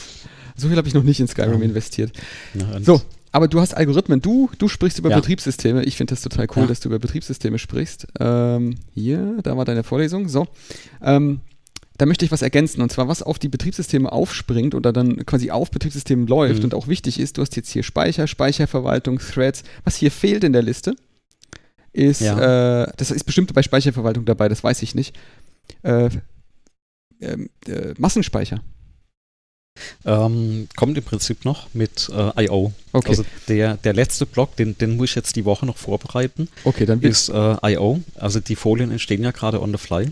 Da möchte ich einen Tipp ah. geben. Da möchte ich einen Tipp geben, der ja, mir ja. unglaublich geholfen hat. Und das genau dieses ja. Spirit lebt, von dem du gerade sprichst, nämlich dieses ähm, ja, selber machen. Ähm, und zwar gibt es äh, ein Dateisystem, das ist, das, das ist nicht besonders erfolgreich gewesen, das B-File-System von BOS. BOS kennst du bestimmt. Und der Mensch, der das gebaut hat, der Dominic Giampaolo, mhm. der hat das äh, komplett dokumentiert. Da gibt es ein Buch. Der hat ein Buch geschrieben, wie, welche Gedanken er sich gemacht hat, als er ein Dateisystem geschrieben hat. Und wie okay. er das organisiert hat. Und dieses Buch gibt es einfach zum Runterladen, auch verlinkt in der Wikipedia. Practical File System Design heißt das. Mhm. Und das funktioniert auch so. 204, spaßige 247 äh, Seiten. Und das ist ich kann das nur wärmstens empfehlen für äh, Studenten, die sich sowas angucken und vielleicht auch für Professoren, die sich sowas angucken, das Ding mhm. mal anzugucken, weil das tatsächlich ähm, in dem, was dem Dateisystemdesign an sich oder diesen Massenspeicherverwaltung zugrunde liegt, Ja. Das musst du, äh, das muss, muss man fast, aus meiner Sicht muss man das mal ange, angeschaut haben. Und ich habe Mhm. tatsächlich ähm, Dateisystem geschrieben auf Basis von, ähm, oder mit, mit vielem aus dem Buch nicht kopiert, sondern mit vielen sozusagen Gedankenprozessen, die ich für meine, für mein Dateisystem da gemacht habe. Sehr cool. Also den Link habe ich. Ist übrigens wieder super. Ne? Ich habe mir den Link jetzt aus dieser äh, äh, Maschine da rauskopiert, aus dem äh, VNC-Server da rauskopiert. Ja. Ist super. Ne? Also man muss aber dran denken, dass ich ja auch in der Maschine was machen kann. Äh, ich habe mir mal einen Task erstellt, das Ding da lesen. Du hast gemeint, das sind nur 200 Seiten. Das, Das ist, das, ist, halt das ist ganz schnell durchgelesen tatsächlich. Also Ja, das, das Genau. dauert nicht elend lange. Ähm, ich hätte auch noch eine Implementierung eines Mini-Dateisystems, weil das kann man mit Linux ja so schön machen, Mhm. die, die ich selber Das mal ich- gemacht habe. Ja, ja. Das, das hatte ich ja vor. Also ähm, ich hatte ja eigentlich in dem Semester tatsächlich vor, äh, eine Handvoll Raspberries für die Gruppen dann zu besorgen und dass wir hands-on mal so ein paar Sachen drauf programmieren. Ähm, das ist natürlich alles jetzt ins, äh, äh, ins Wasser mehr oder weniger gefallen. Dum, dum, dum, ein bisschen scrollen Ähm. hier. Äh, ich habe einen hier. Und zwar habe ich ein Dateisystem mal programmiert Mhm. in Python. Das ist ähm, Fuse. Kennst du Fuse? Ja. Also ja. quasi ja, ja, ja, ja, habe hab ich ja auf dem Mac installiert. Genau, also für, für die, die es nicht wissen, ähm, man hat ja so Dateisysteme, verschiedene Systeme, wie Daten auf sozusagen so Blockspeichern abgelegt sind. Ähm, und da gibt es Fuse, es ist ein Modul-Stecksystem sozusagen für zum Beispiel Linux oder Mac gibt es das auch und ich glaube mittlerweile auch für Windows, keine Ahnung. Das erlaubt einem, ohne dass man irgendwie Treiberprogrammierung machen muss und irgendwelche großartigen äh, sozusagen Systemabstürze verursachen kann, erlaubt es einem als normaler Benutzer auf einem Rechner Dateisysteme selber zu programmieren. Also Sachen zu programmieren, die sich so verhalten wie Dateisysteme. Okay. Und ich habe das tatsächlich hier getan. Ich habe ein Dateisystem, äh, so ein, so ein Fuse-Modul programmiert, in Python in dem Fall. Und ähm, sind dir Key-Value-Datenbanken ein Begriff? Mhm, natürlich. Also es ist einfach eine Datenbank, die kann ganz viel Sachen, aber hauptsächlich, wofür man sie nutzt, ist, man kann einen Schlüssel sich ausdenken, eine Zeichenfolge, und dann Mhm. kann man hinter den Schlüssel einen Wert legen. Das kann ein Wort, eine Zahl, das kann aber auch Binärdaten sein. Irgendwas. Und man kann dann einfach das dann so ablegen und wieder abrufen mit dem Schlüssel. Das Mhm. war's. Mehr, mehr machen die Dinger im Grunde erstmal nicht. So der einfachste Zustand. So S3 ist so ein Beispiel für sowas. Ähm, das ist so ein Speicher, den AWS, da ist ein großer Teil der Welt irgendwie Mhm. drauf programmiert mittlerweile an, auf diesem Standard. Und, und gibt es eben eine Datenbank, die nennt sich RIAC, die macht das auch, die ist auch Open Source, kann man runterladen, kann man installieren und dann läuft dann so eine Key-Value-Datenbank bei einem und dann kann man die von außen über Netzwerk anprogrammieren. Und was ich jetzt programmiert habe, ist ein Dateisystem, was sich über eine existierende Ordnerstruktur drüber legt Mhm. und immer wenn du eine Datei irgendwie änderst oder anfasst oder irgendwas damit machst, dann nimmt er die Datei und schiebt sie vom lokalen Dateisystem, von der Festplatte, die drunter liegt, in so einen Key-Value-Store, Okay. in so eine mhm. Datenbank rein. Mhm. Und das nächste Mal, wenn du sie versuchst zu lesen, holt er sie aus dem Key-Value-Store. Okay. Das heißt, du, was das tut, ist, das migriert sozusagen schön sanft alles, was du lokal hast, in so einen Mhm. Key-Value-Store. Ja, ja, okay. Und das habe ich damals, ich habe es hier beschrieben auf der Seite, die werde ich auch gleich äh, damit in die Shownotes packen. Ähm, das ist einfach nur ein, ein Skript, der dafür benutzt wurde, größere Mengen von Bildern aus einer Ordnerstruktur in einen so einen Key-Value-Store zu packen. Mhm. Weil, das wirst du ja, wiss, wirst du ja, wirst du ja wissen, so ein Dateisystem hat eine Grenze irgendwann. Da ist Mhm. irgendwann, du kannst du eine einfach eine bestimmte Menge von Sachen nur adressieren in so einem Dateisystem. Ja, ja. Ist ja wie bei jedem Speicher. Das kommt ja noch, das kommt ja in den nächsten paar Wochen noch, wenn wir das machen, eine Adressierung wahrscheinlich von, äh, äh, von Massenspeicher. Genau, da gibt es einfach eine Grenze. Und Mhm. wenn man aber diese Adressierung nur über solche Zeichenketten macht, dann ist ja quasi die Adressraum, wie lang die Zeichenkette sein kann und wie viel quasi Versionen oder wie viele verschiedene Zeichen man da unterbringen kann. Also, und du hast ja diesen Listbefehl sozusagen nie so wirklich. Das heißt, eigentlich ist deine Ordnerstruktur äh, schön flach. Es ist eine ganz flache Liste von Zeug. Mhm. Sehr cool. Und das Problem, was wir hatten, war tatsächlich, wir hatten ähm, ganz viele Bilder, Milliarden von Bilderdateien in einer Ordnerstruktur und das Dateisystem, da war noch Platz, Festplattenplatz, Speicherplatz frei, Mhm, mhm. aber das Dateisystem hatte keine ähm, keine quasi Knoten mehr frei, um diese Dateinamen zu speichern. Zu adressieren, okay. Mhm. Also Adressierung ist ausgelaufen und deswegen habe ich dieses Overlay-Dateisystem damals programmiert ähm, in so einer Fingerübung, weil ich es auch mal machen wollte, so ein, so ein Ding unter Linux zu bauen. Ähm, was diese Migration in diesen Key Value Store macht und dann sich so präsentiert, wie als wäre es ähm, wie als wäre es ein echtes Dateisystem. Okay. Und das, ich kann, das Ding kann zwar sowas wie so eine Dateiliste mhm. in einem Verzeichnis machen, aber das brauchten wir gar nicht in unserem Use Case. Ähm, waren die Bilder, die da liegen, waren ja für, für Webseiten, die waren immer direkt mhm. angesprochen. Da wusste niemals jemand irgendeinen LS, also einen List von einer Directory machen. Und deswegen war das okay, dass das langsam war. Aber der Zugriff auf diese Bilder, der ging dann quasi unendlich. Da konnte man unendlich viele Bilder dann reinspeichern. Okay. Ja, lange Rede, kurzer Sinn. Ähm, das ist so ein Dateisystem. Und warum erkläre ich das? Wenn man wissen will, wie so ein Dateisystem innen drin funktioniert, dann ist tatsächlich dieser Quelltext sowas von frappierend blöd simpel. Weil da gibt es nämlich nur die Funktion, die das Betriebssystem ruft, wenn es mhm. Dateien zugreift. Also, was weiß ich hier, caown, get attribute, make note, make dir, stat, rename, open, write, read, das war's. Mehr gibt's da nicht. Und das musst du einfach nur implementieren und dann bist du durch. Also das auch wie bei die, die Vorlesung, also wie die auch in einem Buch im Prinzip aufgebaut ist. Wir, man schaut sich am Anfang immer an, wie sieht eigentlich die API aus. Ne? Typischerweise wie ist aktuell die C-API, um auf Speicher zuzugreifen, ne? Allokieren von Speicher. Ähm, was ruft eigentlich das Betriebssystem auf, was ruft ja. der Programmierer auf. Ne? Und, und, immer wenn du das dann weißt, also wie man so ein Ding verwendet, und du guckst dir dann an, wie die Implementierung ist, ich glaube, das macht immer mehr Sinn, als wenn du von, von der Peak auf die, weißt du, die, diese Betriebssystem-Theorie leerst mhm. und du eigentlich gar nicht weißt, warum brauche ich denn das überhaupt? Na, wir gucken immer erst an, wie rufst du das Ding mit der API auf und dann schaut man sich halt so ein bisschen die Besonderheiten an. Ich glaube, da, da nimmt man einfach wesentlich mehr mit. Das ist das, was mir immer im Studium gefehlt hat. Na, du hast diese komplette Theorie gelernt. Mathe ist immer so mein schönes Beispiel, lineare Algebra. Ich habe zwar lineare Algebra gelernt, viele, viele Semester an der mhm. Universität. Mir wurde aber nie erklärt, für was ich das brauche. Ne? Jahre später, wo ich dann Grafikprogrammierung angefangen hatte äh, und dann plötzlich mit Matrizen gearbeitet hatte, ähm, dann äh, da kam, da kam das dann so auf, genau. Geht mir ähm, genauso. Ich habe in, der, ja. in, der in keiner Mathe-Vorlesung Mathe, Mathe verstanden. Ähm, das, und es ist auch erstaunlich, wie wenig Mathe braucht in der Welt. Mhm. Aber genau, das wollte ich, das wollte ich eigentlich noch machen. Und hier ist es ja genau, wie du sagst. Ne? Also ich, das kannst du dann wahrscheinlich besser erklären. Deswegen bist du ja der Professor und nicht ich. Ähm, dass die, äh, das sind die Betriebssystemfunktionen. Da mhm. gibt es dann quasi auf der Betriebssystemseite gibt's diese, dieses Äquivalent dazu und das Betriebssystem ruft dann diese Funktion auf und das ist das Stück Code, was dann eben diese Funktion implementiert. Und das ist mhm. tatsächlich in dem Fall sowas von. Also im, im Prinzip für alle, die das äh, äh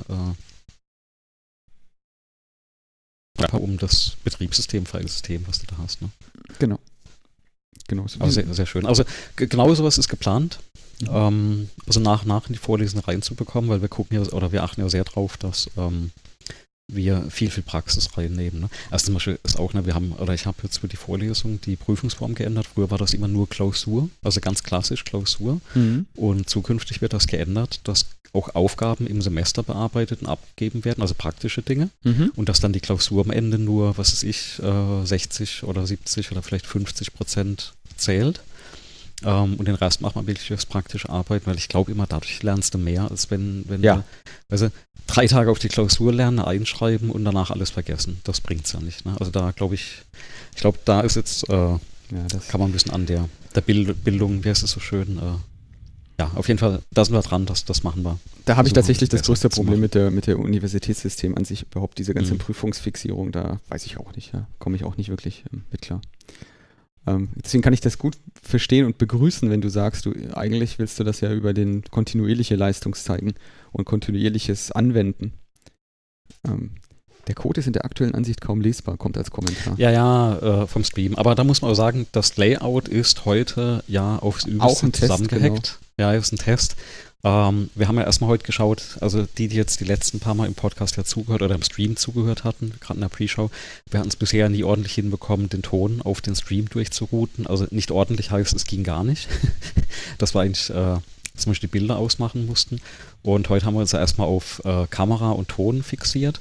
Das, äh, das Setup ging ja auch dann relativ schnell, hat ja nur 45 Minuten gedauert, bis es lief bei mir. Ne? Und äh, auch da arbeiten wir dran. Also wir nähern uns, uns äh, Stück für Stück der Perfektion. Ja. ja. Ähm, Ja, und auch genau. jetzt dieses Teilen von dem Bildschirm und so weiter, das, was die, was die Leute im Stream sehen können, dass da mehr Ja. Informationen kommt und so weiter. Das ist tatsächlich auch die Idee. Ähm, da müssen wir mal gucken. Wir können ja unsere Köpfe Ja. dann vielleicht mal kleiner machen oder so. Genau, dann machen wir dann. Ich habe an on the fly jetzt gerade noch ein bisschen äh, rumgeschraubt, ähm, dass man alles sieht. Jetzt sieht man den Text nicht mehr. Ist ja erstmal so eine, eine, eine, eine Voransicht, die wir da haben. Also schaut euch, die meisten hören sich jetzt ja eh dann den Tatsächlich gibt es das Bild größer übrigens in meinem, in meinem Ja. Stream. An. Ähm, ich kann Hm. sagen, ist da kein Thema. Ne? Aber dann sind halt die Bilder weg. Nicht? Mach, mach mal. Kannst ja größer machen. Man kann ja zwei aufmachen, das wäre doch jetzt die Ja, Empfehlung, so. ne? Einfach zwei Ähm, aufmachen und dann sieht man das besser. Guck mal, ich mache das, dann sieht man uns halt nicht mehr. Ähm, äh, ich überlege mir mal, dass wir das irgendwie als, als schönes Layout hinbekommen. Dann habe ich wieder ein Hobby für, für nächste Woche. Ähm, bis wir dann das nächste Mal den Stream aufnehmen. Und ansonsten, also äh, wir haben ja die Shownotes, also wir sind ja einer der, äh, äh, ich wollte gerade sagen, einer der wenigen Podcasts, die Shownotes haben. Nein, eigentlich alle guten Podcasts haben Shownotes. Ja, und da verlinken, also wir verlinken auch alles exzessiv. Äh, wir laden nachher auch das Video dann auf YouTube hoch. Und äh, da packen wir auch die Shownotes rein. Also die ganzen Links bekommt ihr auf jeden Fall. Äh, bekommt ihr auf jeden Fall Genau. später. Ähm, genau, was haben wir denn noch?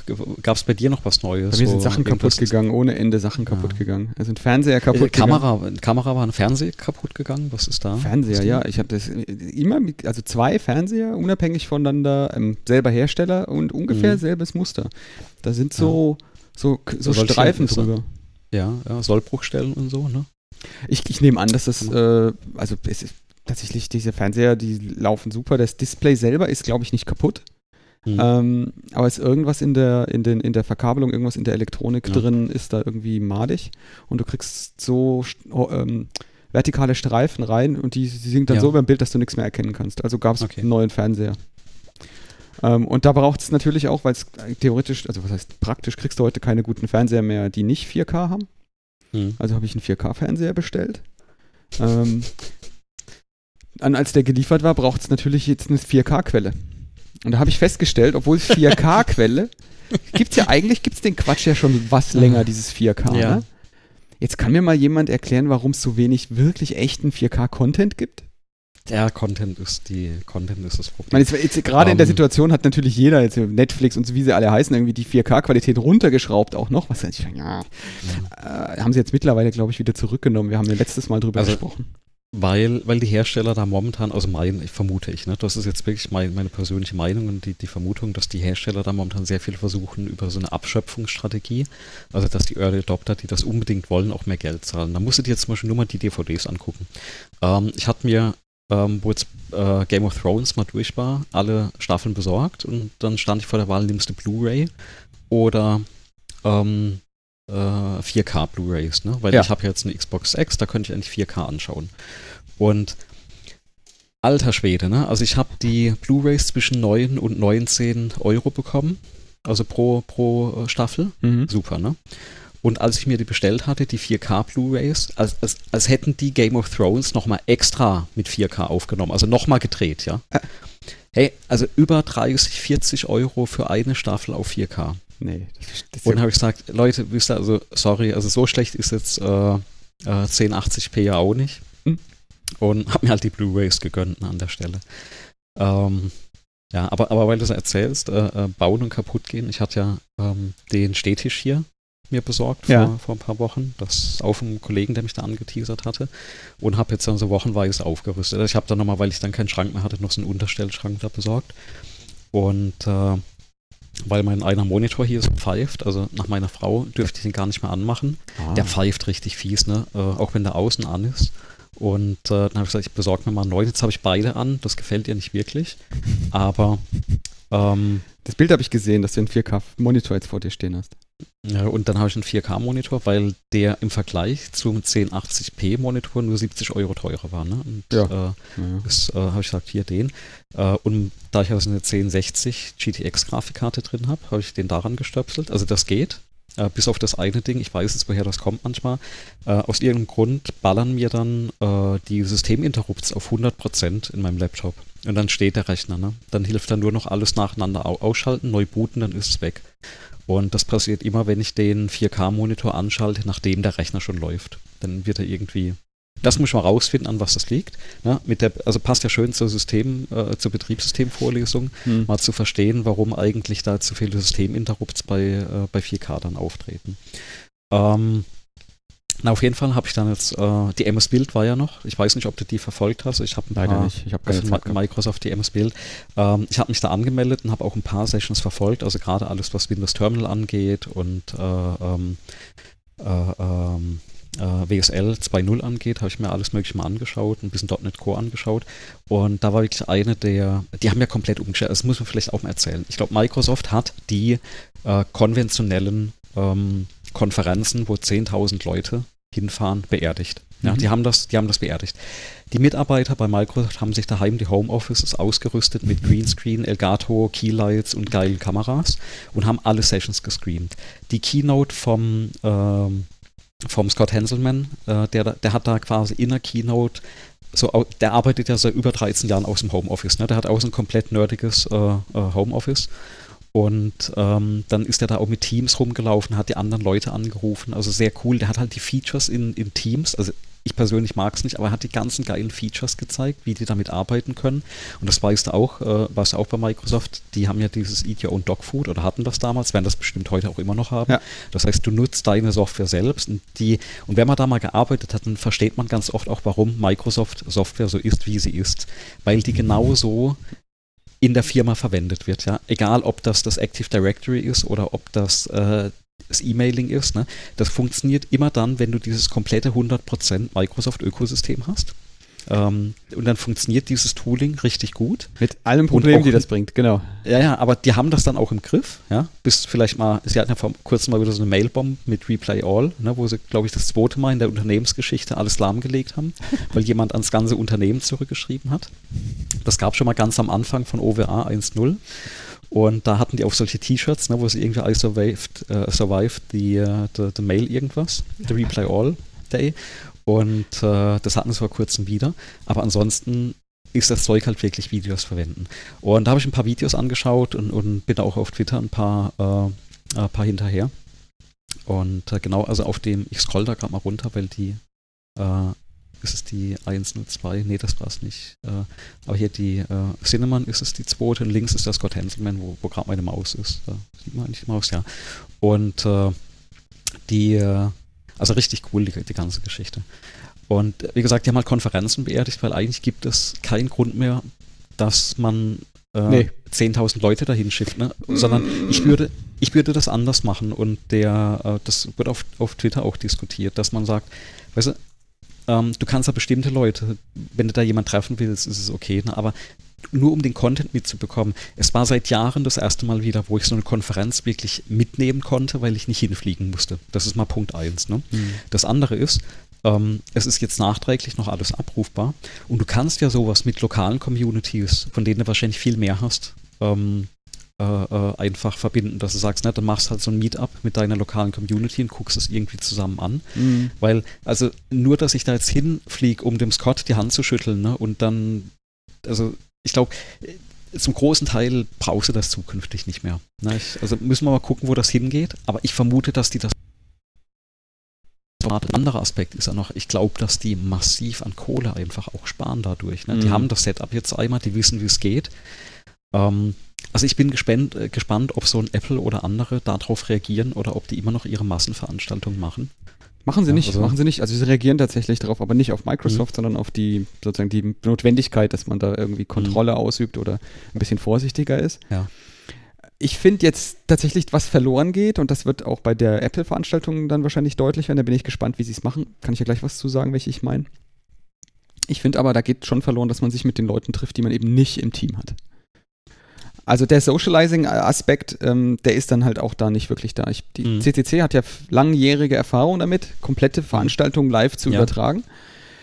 Da gehst du nicht hin, damit du die Vorlesung siehst. Also was tatsächlich passiert ist für diesen Inhalt, der in diesen Vorträgen passiert, da geht dann keiner mehr hin. Das kannst du tatsächlich komplett aus, mhm. dem, aus, dem, aus, dem, ja, aus der Küche senden ja. mit, mit dem ganzen Team. Aber der, die eigentliche Veranstaltung ist ja Stell mal eine Frage, setz dich mal mit jemandem hin, mit dem du sonst nicht zusammensitzt und programmier da was. Oder schau da was an oder zeig dem was und so weiter. Das geht nicht, nicht so ohne weiteres nur online. Also, das, weil du die Leute halt gar nicht greifen kannst. Ja? Wenn, wenn du sie Mhm. greifst, dann ist das irgendwie normative Kraft des Faktischen. Du stehst vor dem und der kann nicht weg. So, und dann geht's Mhm. los. Äh, ist- wenn du den erwischt, ne? Das ist halt vielleicht auch noch der Punkt. aber die, die Wahrscheinlichkeit ist halt äh, tatsächlich größer, ihn da zu erwischen, als, äh, äh, als, als irgendwo Mhm. sonst. Also ich erinnere mich an verschiedene äh, äh, Tech-Ads, die wir, da warst du ja auch mit dabei in Amsterdam zum ja, Beispiel. klar, klar. Dann den, den Rafal zum Beispiel, wenn er von IPv6 gesprochen hat, damals zu greifen in, in virtuell, das war nicht möglich praktisch. Konntest du nicht, konntest du vergessen. Ja, Aber ja, dort ja, bist du zur Bühne gegangen und hast ihm halt einfach die Hand geschüttelt. Oder hast ihm eine Frage das- gestellt. Waren da auch über, klar, wenn, wenn du da was, ich, wenn wir da im Visual Studio Team oder jemand gesprochen haben, das war ja auch nochmal eine, eine andere Baustelle. Aber ich glaube, so prinzipiell auch, dass du halt einfach eine, eine, eine Menge erreichen kannst, ähm, das ist halt schon mal, Also äh, die- schon mal ein Wort. Genau, also die nächste Entwicklerveranstaltung, da, wo, an der ich tatsächlich äh, äh, ja, interessiert bin und, und, und, und, und, und die auch verfolgen werde, die auch live gestreamt Mhm. wird und auch kostenlos, ist tatsächlich die WWDC von Apple. Ja, Ähm, da ist auch, soweit ich, äh, also meine Frau auch interessiert, weil sie jetzt eh angefangen hat zu entwickeln. mhm. Ähm, und die wird auch genauso live übertragen, vollständig. Mhm. Und die haben eigentlich immer genau diese Socializing-Aspekte ganz spezifisch in ihrem Konzept drin. Und Ja. da ist es, glaube ich, ähm, da ist es, glaube ich, das Wichtige, dass die das auch dann schaffen. Und es gibt immer solche, ähm, ja, bei Microsoft Ask the Expert, so Runden, wo du Mhm, quasi ja. dann deine Fragen loswerden kannst. Und die soll es dann auch da wieder geben, wie das dann aussieht. Das, da bin ich ja echt mal gespannt, ähm, wie das dann laufen soll. Also mehr Informationen als auf dieser offiziellen Apple WWTC-Seite gibt es halt auch noch nicht. Aber das ist halt, ja. Genau. Also, was habe ich gemacht? Wir sind jetzt irgendwie von unseren äh, Äh, Genau, ich, ich wollte noch nur sagen, äh, von dem einen Video bin ich dann halt auf einen von den äh, ähm, auf äh, einen Twitter-Post gekommen, Ja. wo äh, jetzt muss ich gerade mal überlegen, ob ich das nochmal finde, wo ein, ein sehr cooles äh, Gestell äh, gebaut wurde. Ich zeige dir das mal. Ich suche das bei mir und ich poste das gleich nochmal noch mal da rein. Äh, ich habe das auf jeden Fall äh, bei mir da. Und da liegt schon alles bei mir gerade im unten im Flur mhm. äh, ähm, geht meiner Frau auf die Nerven.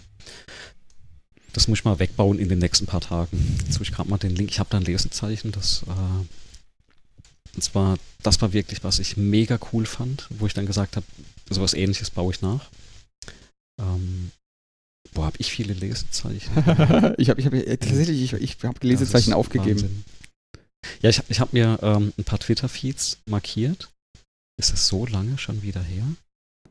Man kann halt auch nicht ordentlich drin suchen. nee, ne? Lesezeichen so, sind komplett äh, Man kann, uferlos. das ist so, machen die das eigentlich auch zufällig, die Twitter-Lesezeichen? Nee, wo ist denn das Bild? Kinder? Tatsächlich, was ich, was, Ähm, was ich habe, ist sind keine ja. Lesezeichen, wo ich auf Webseiten komme, sondern was ich habe, ist, ich habe ähm, mir einen Pocket-Account geholt.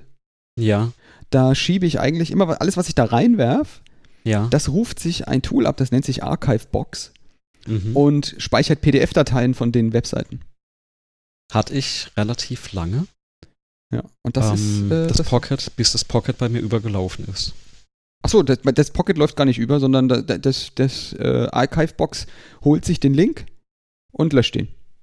Und Okay. legt aber lokal sozusagen eine Kopie von der Webseite als PDF und als JPEG und so weiter ab, macht einfach einen Screenshot Mhm. von der Webseite und legt den mir lokal und den archiviere ich. Hm, Okay. Naja, jetzt finde ich das Bild nicht mehr. Aber ich erzähle mal, was es ist. Im Prinzip äh, sind das so ähm, ein und, und eineinhalb Zoll Rohre, Mhm. äh, 1,20 Meter breit und, und äh, 60 Zentimeter hoch, wo ich quasi auf den Tisch hinten ein Gestell hinbaue. Und an das Gestell wird dann mit einer Weserhalterung der Monitor gepackt. Und äh, dann kannst du das ganze Equipment, was du hast, halt an dieses Rohrgestell ranschrauben. Ne? Und das Rohrgestell wird an den Tisch geschraubt. Und die hat das ähm, mit so richtigen Zinkrohren gebaut, also so Wasserrohren, aber die kriegst du hier ja nicht mehr so, weil das nicht mehr so verlegt wird. Mhm. Und dann habe ich ein bisschen recherchiert und dann habe ich äh, äh, so Firmen gefunden, die ja diese Gestelle herstellen, auf die man ähm, ähm, auf die man, äh, wie heißt denn das, ähm, äh, wo so nicht Gerüste gebaut werden, aber so Veranstaltungsgerüste ne, von Konzerten und so Dinger. Und da habe ich halt ein paar Winkel und, und heißt es Traversen, weiß ich nicht so. Hm. Äh, äh, wenn das so heißt, dann, dann sei das so. Und auf jeden Fall Rohre und Verbinder für das Ding. Da habe ich jetzt ein Set bestellt, die ich auch an den Tisch schrauben kann. Und das will ich jetzt die nächsten Tage, die nächsten ein, zwei Wochen mal an den Tisch noch ranschrauben. Dass der, weil die ganze Hardware muss ja irgendwo befestigt werden. Ne? Die Kamera, die Mikrofone, die, die Lichter etc. Mhm. Und das ist noch so das kleine äh, Seitenprojekt, was ich, was ich da am Laufen habe. Also das kommt da noch. Und da habe ich gesagt, mal gucken, vielleicht kann ich das live streamen, wenn ich das mache. Äh, Das, das also klingt interessant. Wenn ich, wenn ich die, wenn ich die Rohre. Du eine Rohre Kamera, Menschen. Gedöns, ne? Ja, ja. Ähm, Actioncam ja, das am Kopf. habe ich. Oh, das ist eine coole Idee. Da muss ich ja noch eine, eine GoPro oder so bestellen, ne? Ich habe noch eine hier, falls eine brauchst. Ja. Ja, ich, Echt, du hast noch eine? Ich habe eine GoPro für, so eine ganz kleine GoPro für meinen Quad. Ja, ich, ich habe mir immer überlegt, ob ich gerade mit den Kindern mal eine besorgt, die ich an die Kinder ranschrauben kann. Weil, weißt du, das, die haben jetzt eine ganz andere Sichthöhe und ich habe meinem Junior so eine kleine Kinderkamera Ja. gekauft, also so ein Foto. Und ich weiß nicht, kennst du Lomo, Lomographie? Ja, Kennst du das? aus der Hand? Also schießen die, die, und dann kommt Lomo aus, aus der Hand schießen, genau. Und der macht das halt jetzt so, das ist so eine, also sogar eine recht, recht gute Linse drin, aber halt alles so, die ist klein, ne? die ist gerade so, also ne, die ist halt gerade so die Hälfte von einer Maus, so von der Größe, ne? also von einer, von einer Computermaus die Größe. Und ähm, die macht halt dann so 8 Megapixel Fotos sogar auf eine Mini- Wow. oder Micro-SD-Karte.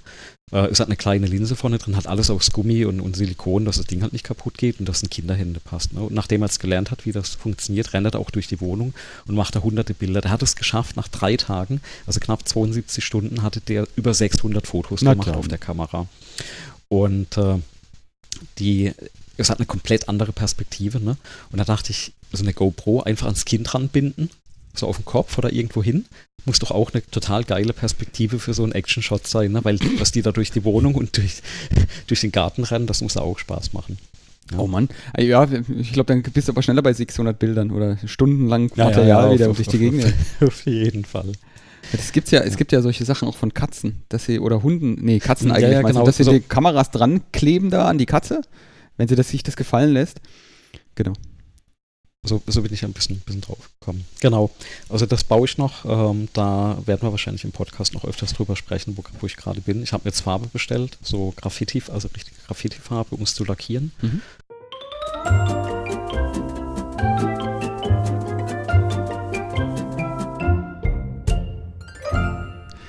Ja, dann mach ich, ich. kann, ich, kann, ich kann dir das noch zeigen, das, das hat meine Frau angeschleift. Das, also dann darfst du dein Thema, aber das glaube ich ist es noch wert. Ähm, ich weiß nicht, kennst du das da? Wo ist die Kamera? Die Kamera ist da. Das da, also ihr, ihr der dazu guckt. Das ist eine das da. Wasserflasche. Das Air ist Up. total geil. Das ist eine Wasserflasche und da steckst du oben drauf so einen Ring und da sind Aromastoffe drin. Ah, Und wenn du dann Mhm. trinkst, dann riecht, dann, dann klingt das so. Hm. Jetzt habe ich das nicht auf, muss ich mal aufmachen. Ah, weil der, Du- der, weil der Duft Und dann dabei geht ist. die Luft, die Luft durch und dann geht der Duft da durch und was du trinkst. Also ich wollte es nicht glauben, aber meine Frau hat das dann bestellt und ich musste mir dann einen Tag später aus eine Flasche bestellen. Ne? Zweimal Versandkosten.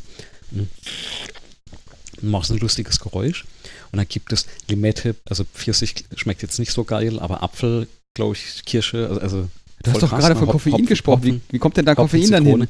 Zitrone. Naja, als Ausgleich für den vielen Ach Kaffee. so, ach so. Und äh, da gibt es auch noch Spekulatius und Eierlikörgeschmack. Das ist total krass. Also du trinkst Wasser und es schmeckt wie Eierlikör. Das muss dein Gehirn erstmal verarbeiten, sowas, ja. Ja, Aber das. also es, es funktioniert echt vom Geschmack her, ist eine coole Sache und die Flaschen sind total äh, äh, Das to- ist ja total cool. cool. Also wird einfach die Luft da durchgezogen. Okay, wenn das Äh, funktioniert. Also das ist, äh, ist total, total geile Geschichte. Ne? Ist irgendwie so ein Berliner Startup, äh, dass ich jetzt nichts Falsches erzähle, ist auch auf jeden Fall so ein Startup, die das gemacht haben. Und da reicht so ein, so ein, so ein Kringel da irgendwie für 5, 6 Liter. Ähm, sogar noch ein bisschen länger. Aber also wem, äh, wem mal trockenes Wasser, äh, nicht trockenes, äh, äh, geschmackloses Wasser aus dem Hals hängt, ja, der, der, der soll sich das Ding echt mal angucken. Das ist mega cool, das Teil. Und vor allem, was du da an Wasser wegtrinkst, ja. Also du machst auch viel Sport. Und was du da an Wasser wegtrinkst, ist unglaublich. Also es ist meistens so, ich laufe runter in die Küche, fülle da 600, 700 Milliliter rein und bis ich die Treppe hoch bin, ist die Flasche schon wieder leer. Oder halb leer. Ja, das ist Ja, das Ah, also tatsächlich, total cool. das ist auch extrem wichtig, dass man so, also man kann seinen Körper, glaube ich, ganz schön über überlisten, wenn man da irgendwie in dem Wasser noch was dazu packt oder irgendwie Ja. das speziell behandelt und das, Aber- wenn das mit Duft, das kann ich mir super vorstellen, weil das hängt ja echt arg zusammen, ne, das Duft Ja, und ja. Geschmack. Und das, das Krasse ist, also wenn du, wenn du äh, also nur, also riechen funktioniert da nicht, ne? Wirklich dieses Trinken durch den Mund und dann schmeckt das halt. Also das ist eine echt coole, coole Geschichte. Ähm, die sie da, die da erfunden haben. Und äh, wie gesagt, da, bist du mal schnell bei, bei echt ein paar Litern, die du da am Tag wegzischst. Da, da siehst, also ich glaube, das ist so das Prinzip, ich, ich meine, ich habe das nie benutzt, aber das dürfte so das Prinzip sein wie bei einer Shisha, ne, wo, wo ja auch so irgendwie Luft durch Wasser durchgezogen wird. Irgendwie sowas. Naja, Mm, auf jeden Fall. Aber das Wasser ist, Nee, hat ja keinen. Geschmack. Ich glaube nicht, dass das, dass das zu tun hat. Nee, Bei Shisha, aber da ist doch auch, keine Ahnung. Ne? Aber das ist nur zum Kühlen. so. Ach so, das ist nur zum Kühlen. Siehst du, ich habe keine Ahnung. Ich glaube, das ist nur Dingen. zum Kühlen.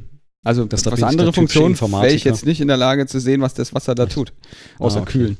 Und ähm, ich weiß ja nicht, ob du schon mal gesehen hast, wie das dann ausschaut, wenn da so eine Shisha länger äh, Wasser, also, also Nee, Rauch nee, durchläuft. Nee. Ich glaube nicht, dass es da um den guten Geschmack des Wassers geht. Ah ja, die, die, die Zuhörer kennen sich aus. Ja, das ist nur zum Kühlen. ich, ja. Okay, dann habe ich das auch bestätigt. Nee, das habe ich, hab ich immer angenommen, Ja. dass das nur zum Kühlen ist. Was weiß ich, ob Ja. das wirklich so ist. Ich rauche ja nicht. ich habe von so. Zeug keine Ahnung. Ne? Das tut mir total, also leid. so, ich, hab, ich, bin da, Ich finde, bin, ich bin was so Sachen, da bin ich so der Informatiker. Ne? Das muss man leider mal. also damit ist ja der Markenkern auch dieses Podcasts erfüllt. Also das, das professionelle Teildeletieren.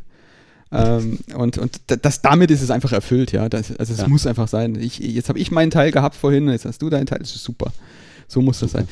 Genau. So, was, was haben wir für die letzte Viertelstunde noch an Themen? Das- was, was hattest der- du denn noch? Dein, genau, dein letztes den- Thema. Dein Raspberry, ne? Genau, also ich hatte diesen, Ja, diesen genau. Raspberry Pi und ich habe tatsächlich zwei Stück gekauft. Ähm, einmal eins Ja. für diesen Fernseher, weil ich, weil ich gehört habe, dass da 4K jetzt geht. Ja, und stopp, bevor du weiter erzählst, hast du dir dieses ganz neue Modell gekauft? Nee. Weißt du, dieses ganz neue mit 8 GB RAM? Nee, ist mir auch zu teuer. nee, ah, okay. Ich brauche okay, auch 4 hast- Gigabyte hast- nicht.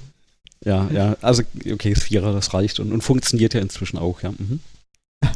Okay, und, und was, was hast du da gebaut, ja? Also 4K funktioniert. Ich habe 4K Mhm. einfach äh, äh, Libre Elec oder so gibt es da eine Distribution. Ja, Da funktioniert das mit 4K so mehr oder weniger. Also meistens funktioniert es, manchmal stürzt es ab. Aber der Haupteinsatzzweck von dem Ding ist tatsächlich, ähm, ich habe das in ein lustiges Gehäuse gepackt. Ähm, das ist so ein Argon One Raspberry Pi Case. Also das kann man sich so vorstellen, das sieht aus wie so ein, wie so ein Alu-Block.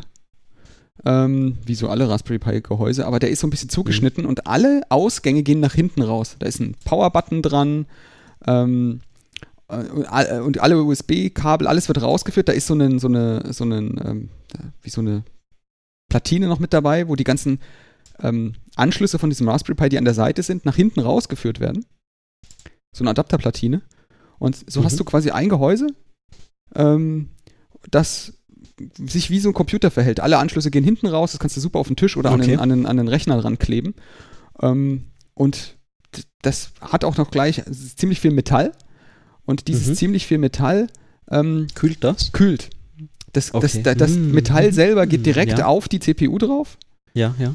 Ähm, und der, du hast quasi eine richtig große ja, Metallgewicht. Ah, ähm, ge- wie okay, heißt das? ja, ähm, ja. Eine, eine Wärmelast. Eine, eine Ja. Äh, ja, Metall, viel Metall, was, was Wärme aufnehmen kann. Und dann ist so ein Kühler eingebaut. Der geht aber nur an, wenn er über eine bestimmte Temperatur geht. Ach ja, also mit einer eigenen Schaltung dann. Genau, der geht, äh, den kannst du Ja. auch steuern über die Software, aber der Mhm. ist nie an gewesen bei mir. Der geht über 50 Grad an. Ich habe den hier auf dem Tisch stehen. Der geht einfach nicht an. Genau, und jetzt fragt jemand, äh, ob da irgendwas.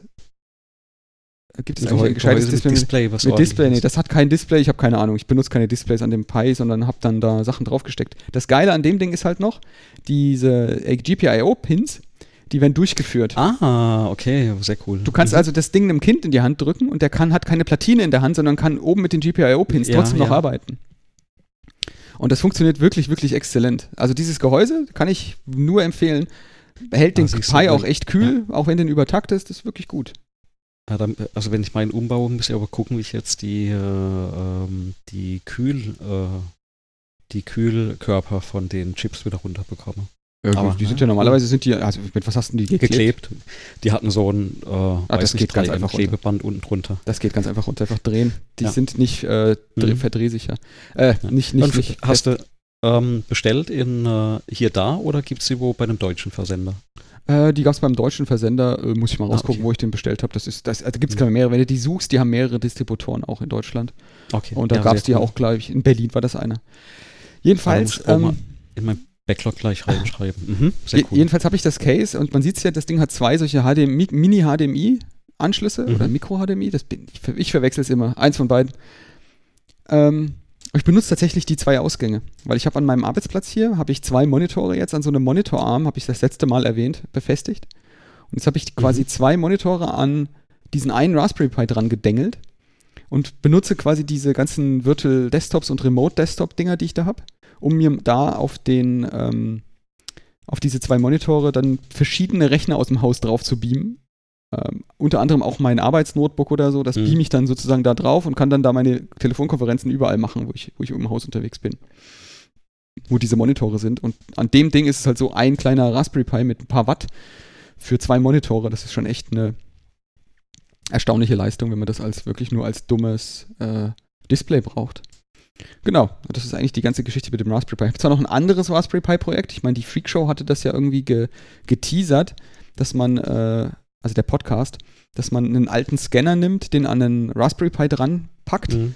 und dann da sozusagen ähm, äh, den Scanner über die Buttons, die an dem Scanner dran sind, steuern kann. Mhm.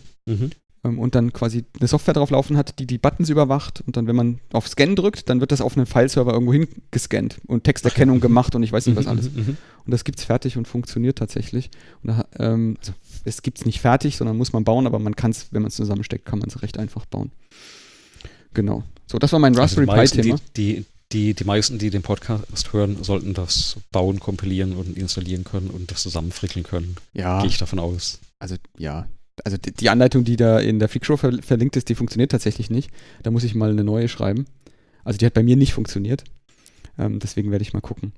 Ähm, eine Frage gibt es, welche Remote-Software ich verwende. Tatsächlich benutze ich äh, VNC komplett, weil wenn du die Open-Source-Varianten von VNC nimmst, kannst du die Protokolle so tweaken, dass da quasi null Latenz dazwischen ist. Also ich, das, das Mhm. funktioniert mit Video mittlerweile flüssig, das funktioniert mit, bist, ich bin ja hier in einem, in einem, in einem Heimnetz, da habe ich Gigabit immer und ähm, das reicht völlig. Der Raspberry Pi hat auch Gigabit.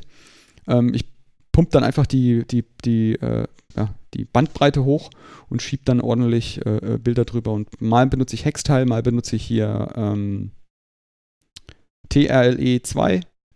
Falls äh, ist jetzt wurscht, braucht keinem was sagen, das sind die Protokolle bzw. die Kompressionsformate, wie das Bild behandelt wird bei VNC. Und das funktioniert eigentlich super. Also auch das Bild, was wir jetzt hier von dem von dem, von dem Desktop haben im Livestream, das Bild ist auch über VNC übertragen. Mhm. Also das ist jetzt, glaube ich, gerade, was ist denn das?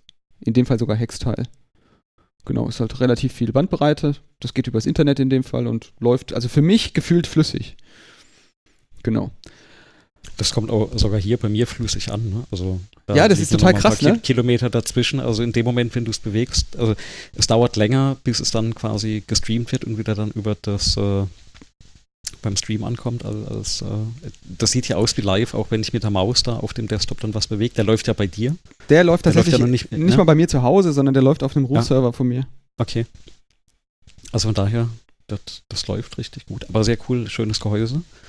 Ähm, kostet nicht mal so viel, weil selbst die billigen Plastikgehäuse, also auch das, was ich dann mit den Kühlkörpern habe, Ja, das lag das- auch so um die 20 Ich Euro. wollte gerade sagen, ne? da bist du 5 das- Euro. äh, Genau, das ist also tatsächlich Ja, ja. ist das auch der Preis, den du dafür zahlst. Es ist wirklich nicht, äh, es steht in keinem Verhältnis zu dem, was du da an Nutzen hast. Nachteil, der einzige Nachteil ist, wenn du dem Ding Strom gibst und du bist darauf angewiesen, dass das automatisch angeht. Wenn da Strom kommt, das geht mit dem Ding nicht, weil der will, dass du Okay. den Power-Button drückst. Okay, also der hat nochmal einen richtigen Power-Button dann. Aber das ist jetzt auch nicht das Schlechteste, ne? Also, Ja, im Gegenteil, Ähm, das ist sogar richtig gut. ah, genau, aber wie ist das bei einem Stromausfall? Bleibt aus. Bleibt aus, okay. Das heißt, es ist kein physikalischer Schalter, das ist so ein, so ein Relais-Schalter, der dann da wahrscheinlich drin ist. Das ist, nee, das ist ein Mikroschalter Also, so und der ist auf ja. einer Platine und wenn dann Ja, Strom da ja, ja, ist, okay. dann wartet der, bis du drückst. Okay. Mhm. Ähm, genau, und so Themen, themenseitig, ich meine, hätte jetzt noch kistenweise, weil wir wirklich lange nicht geredet haben, aber ich will mal eins teasern und zwar fürs nächste Mal. Du weißt, dass ich eine Mailbox hatte, ne? Ja, Ich habe ja mal, hast die gefunden? Tatsache, ich habe die gefunden. Und zwar, Ach, geil, okay. ich habe einen, ähm, ich habe jetzt lange gesucht tatsächlich. Ich wusste, Ja. dass ich ein Backup habe. Und Ja. ich habe, ähm, ich bin hergegangen und habe jetzt ein, altes Backup von 6.12.2018, äh, zwei- äh, 1998 gefunden. Ach, wie cool. Okay. Und da sind äh, komplett die komplette Festplatte von dem, von dem Hauptrechner, von der Mailbox ist da drauf, mit allem, Ja. komplette Mailbox-Konfiguration, sämtliche Skripte, das komplette Betriebssystem ist drauf. Da werde ich demnächst mal eine virtuelle Maschine machen, das ist OS2 als Betriebssystem. Mhm. Mhm. Und die virtuelle Maschine werde ich, da werde ich mal meine, versuchen, meine Mailbox mal hochzufahren. Und dann können wir mal in die Mailbox vielleicht in einer Folge ähm, oder in einer extra, unabhängig vom Podcast, ähm, können wir mal, mal reinsteigen und können gucken, was denn das damals war. Das wird bestimmt lustig. Sehr cool. Oder wie das Internet funktioniert mach, hat. mach, mach, mach, machen wir sehr, sehr cool. Okay. Sehr, sehr schön. Genau. Gut, ja, ansonsten müssen wir jetzt noch Verabschiedung machen, ähm, weil den Abspann, ja, gut bezahlt, ne, der, der, der, der äh, Jingle, das muss man doch jetzt auch genießen.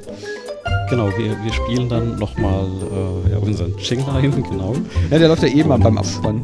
Ja, Und ich habe jetzt von dem, von den Themen her, würde ich sagen, ich hoffe, wir machen mal keinen Monat jetzt dazwischen, sondern wir finden irgendwie Zeit, wir, wir so die dass Situation wir das Ziel ist. Genau, also mit bisschen Glück äh, sind die Kids ab nächster Woche äh, dreimal oder der, der Große dreimal die Woche im Kindergarten. Die machen sie halbtags unter, also unter die Kinder dürfen sich nicht berühren und so Bedingungen auf. Und äh, dann ist dann ein bisschen mehr Zeit wieder zum Arbeiten, auch für solche Dinge. Das klingt gut. Dann muss man das nicht mehr alles nachts machen. Und dann äh, gucken wir, dann kriegen wir das auch. Und dann, Das halten wir uns auch, steht dann jetzt, fassen ja. wir uns auch kürzer, kannst du dann der Frau ausrichten. Genau, das, das, das Setup steht ja dann auch. Und äh, ja, sieht ja ganz gut aus. Daniel, hat mich gefreut. Hat mich auch gefreut. War mal wieder schön, endlich, äh, dass wir ein bisschen äh, reden konnten. Äh, das Setup hat geklappt, die Technik haben wir jetzt halbwegs im Griff. Da lassen wir uns nicht unterkriegen. Na, Wie hat es mal jemand gesagt? Irgendjemand hat es gebaut. Wir bekommen raus, wie man es äh, auseinander nimmt und kaputt macht und, und wieder zusammenbaut. In diesem Sinne, ich wünsche dir noch einen Einen schönen ja, Tag. wunderschönen schönen Tag und ein schönes Wochenende. Bis zum nächsten Mal, Daniel. Bis dann. Ciao. Ciao.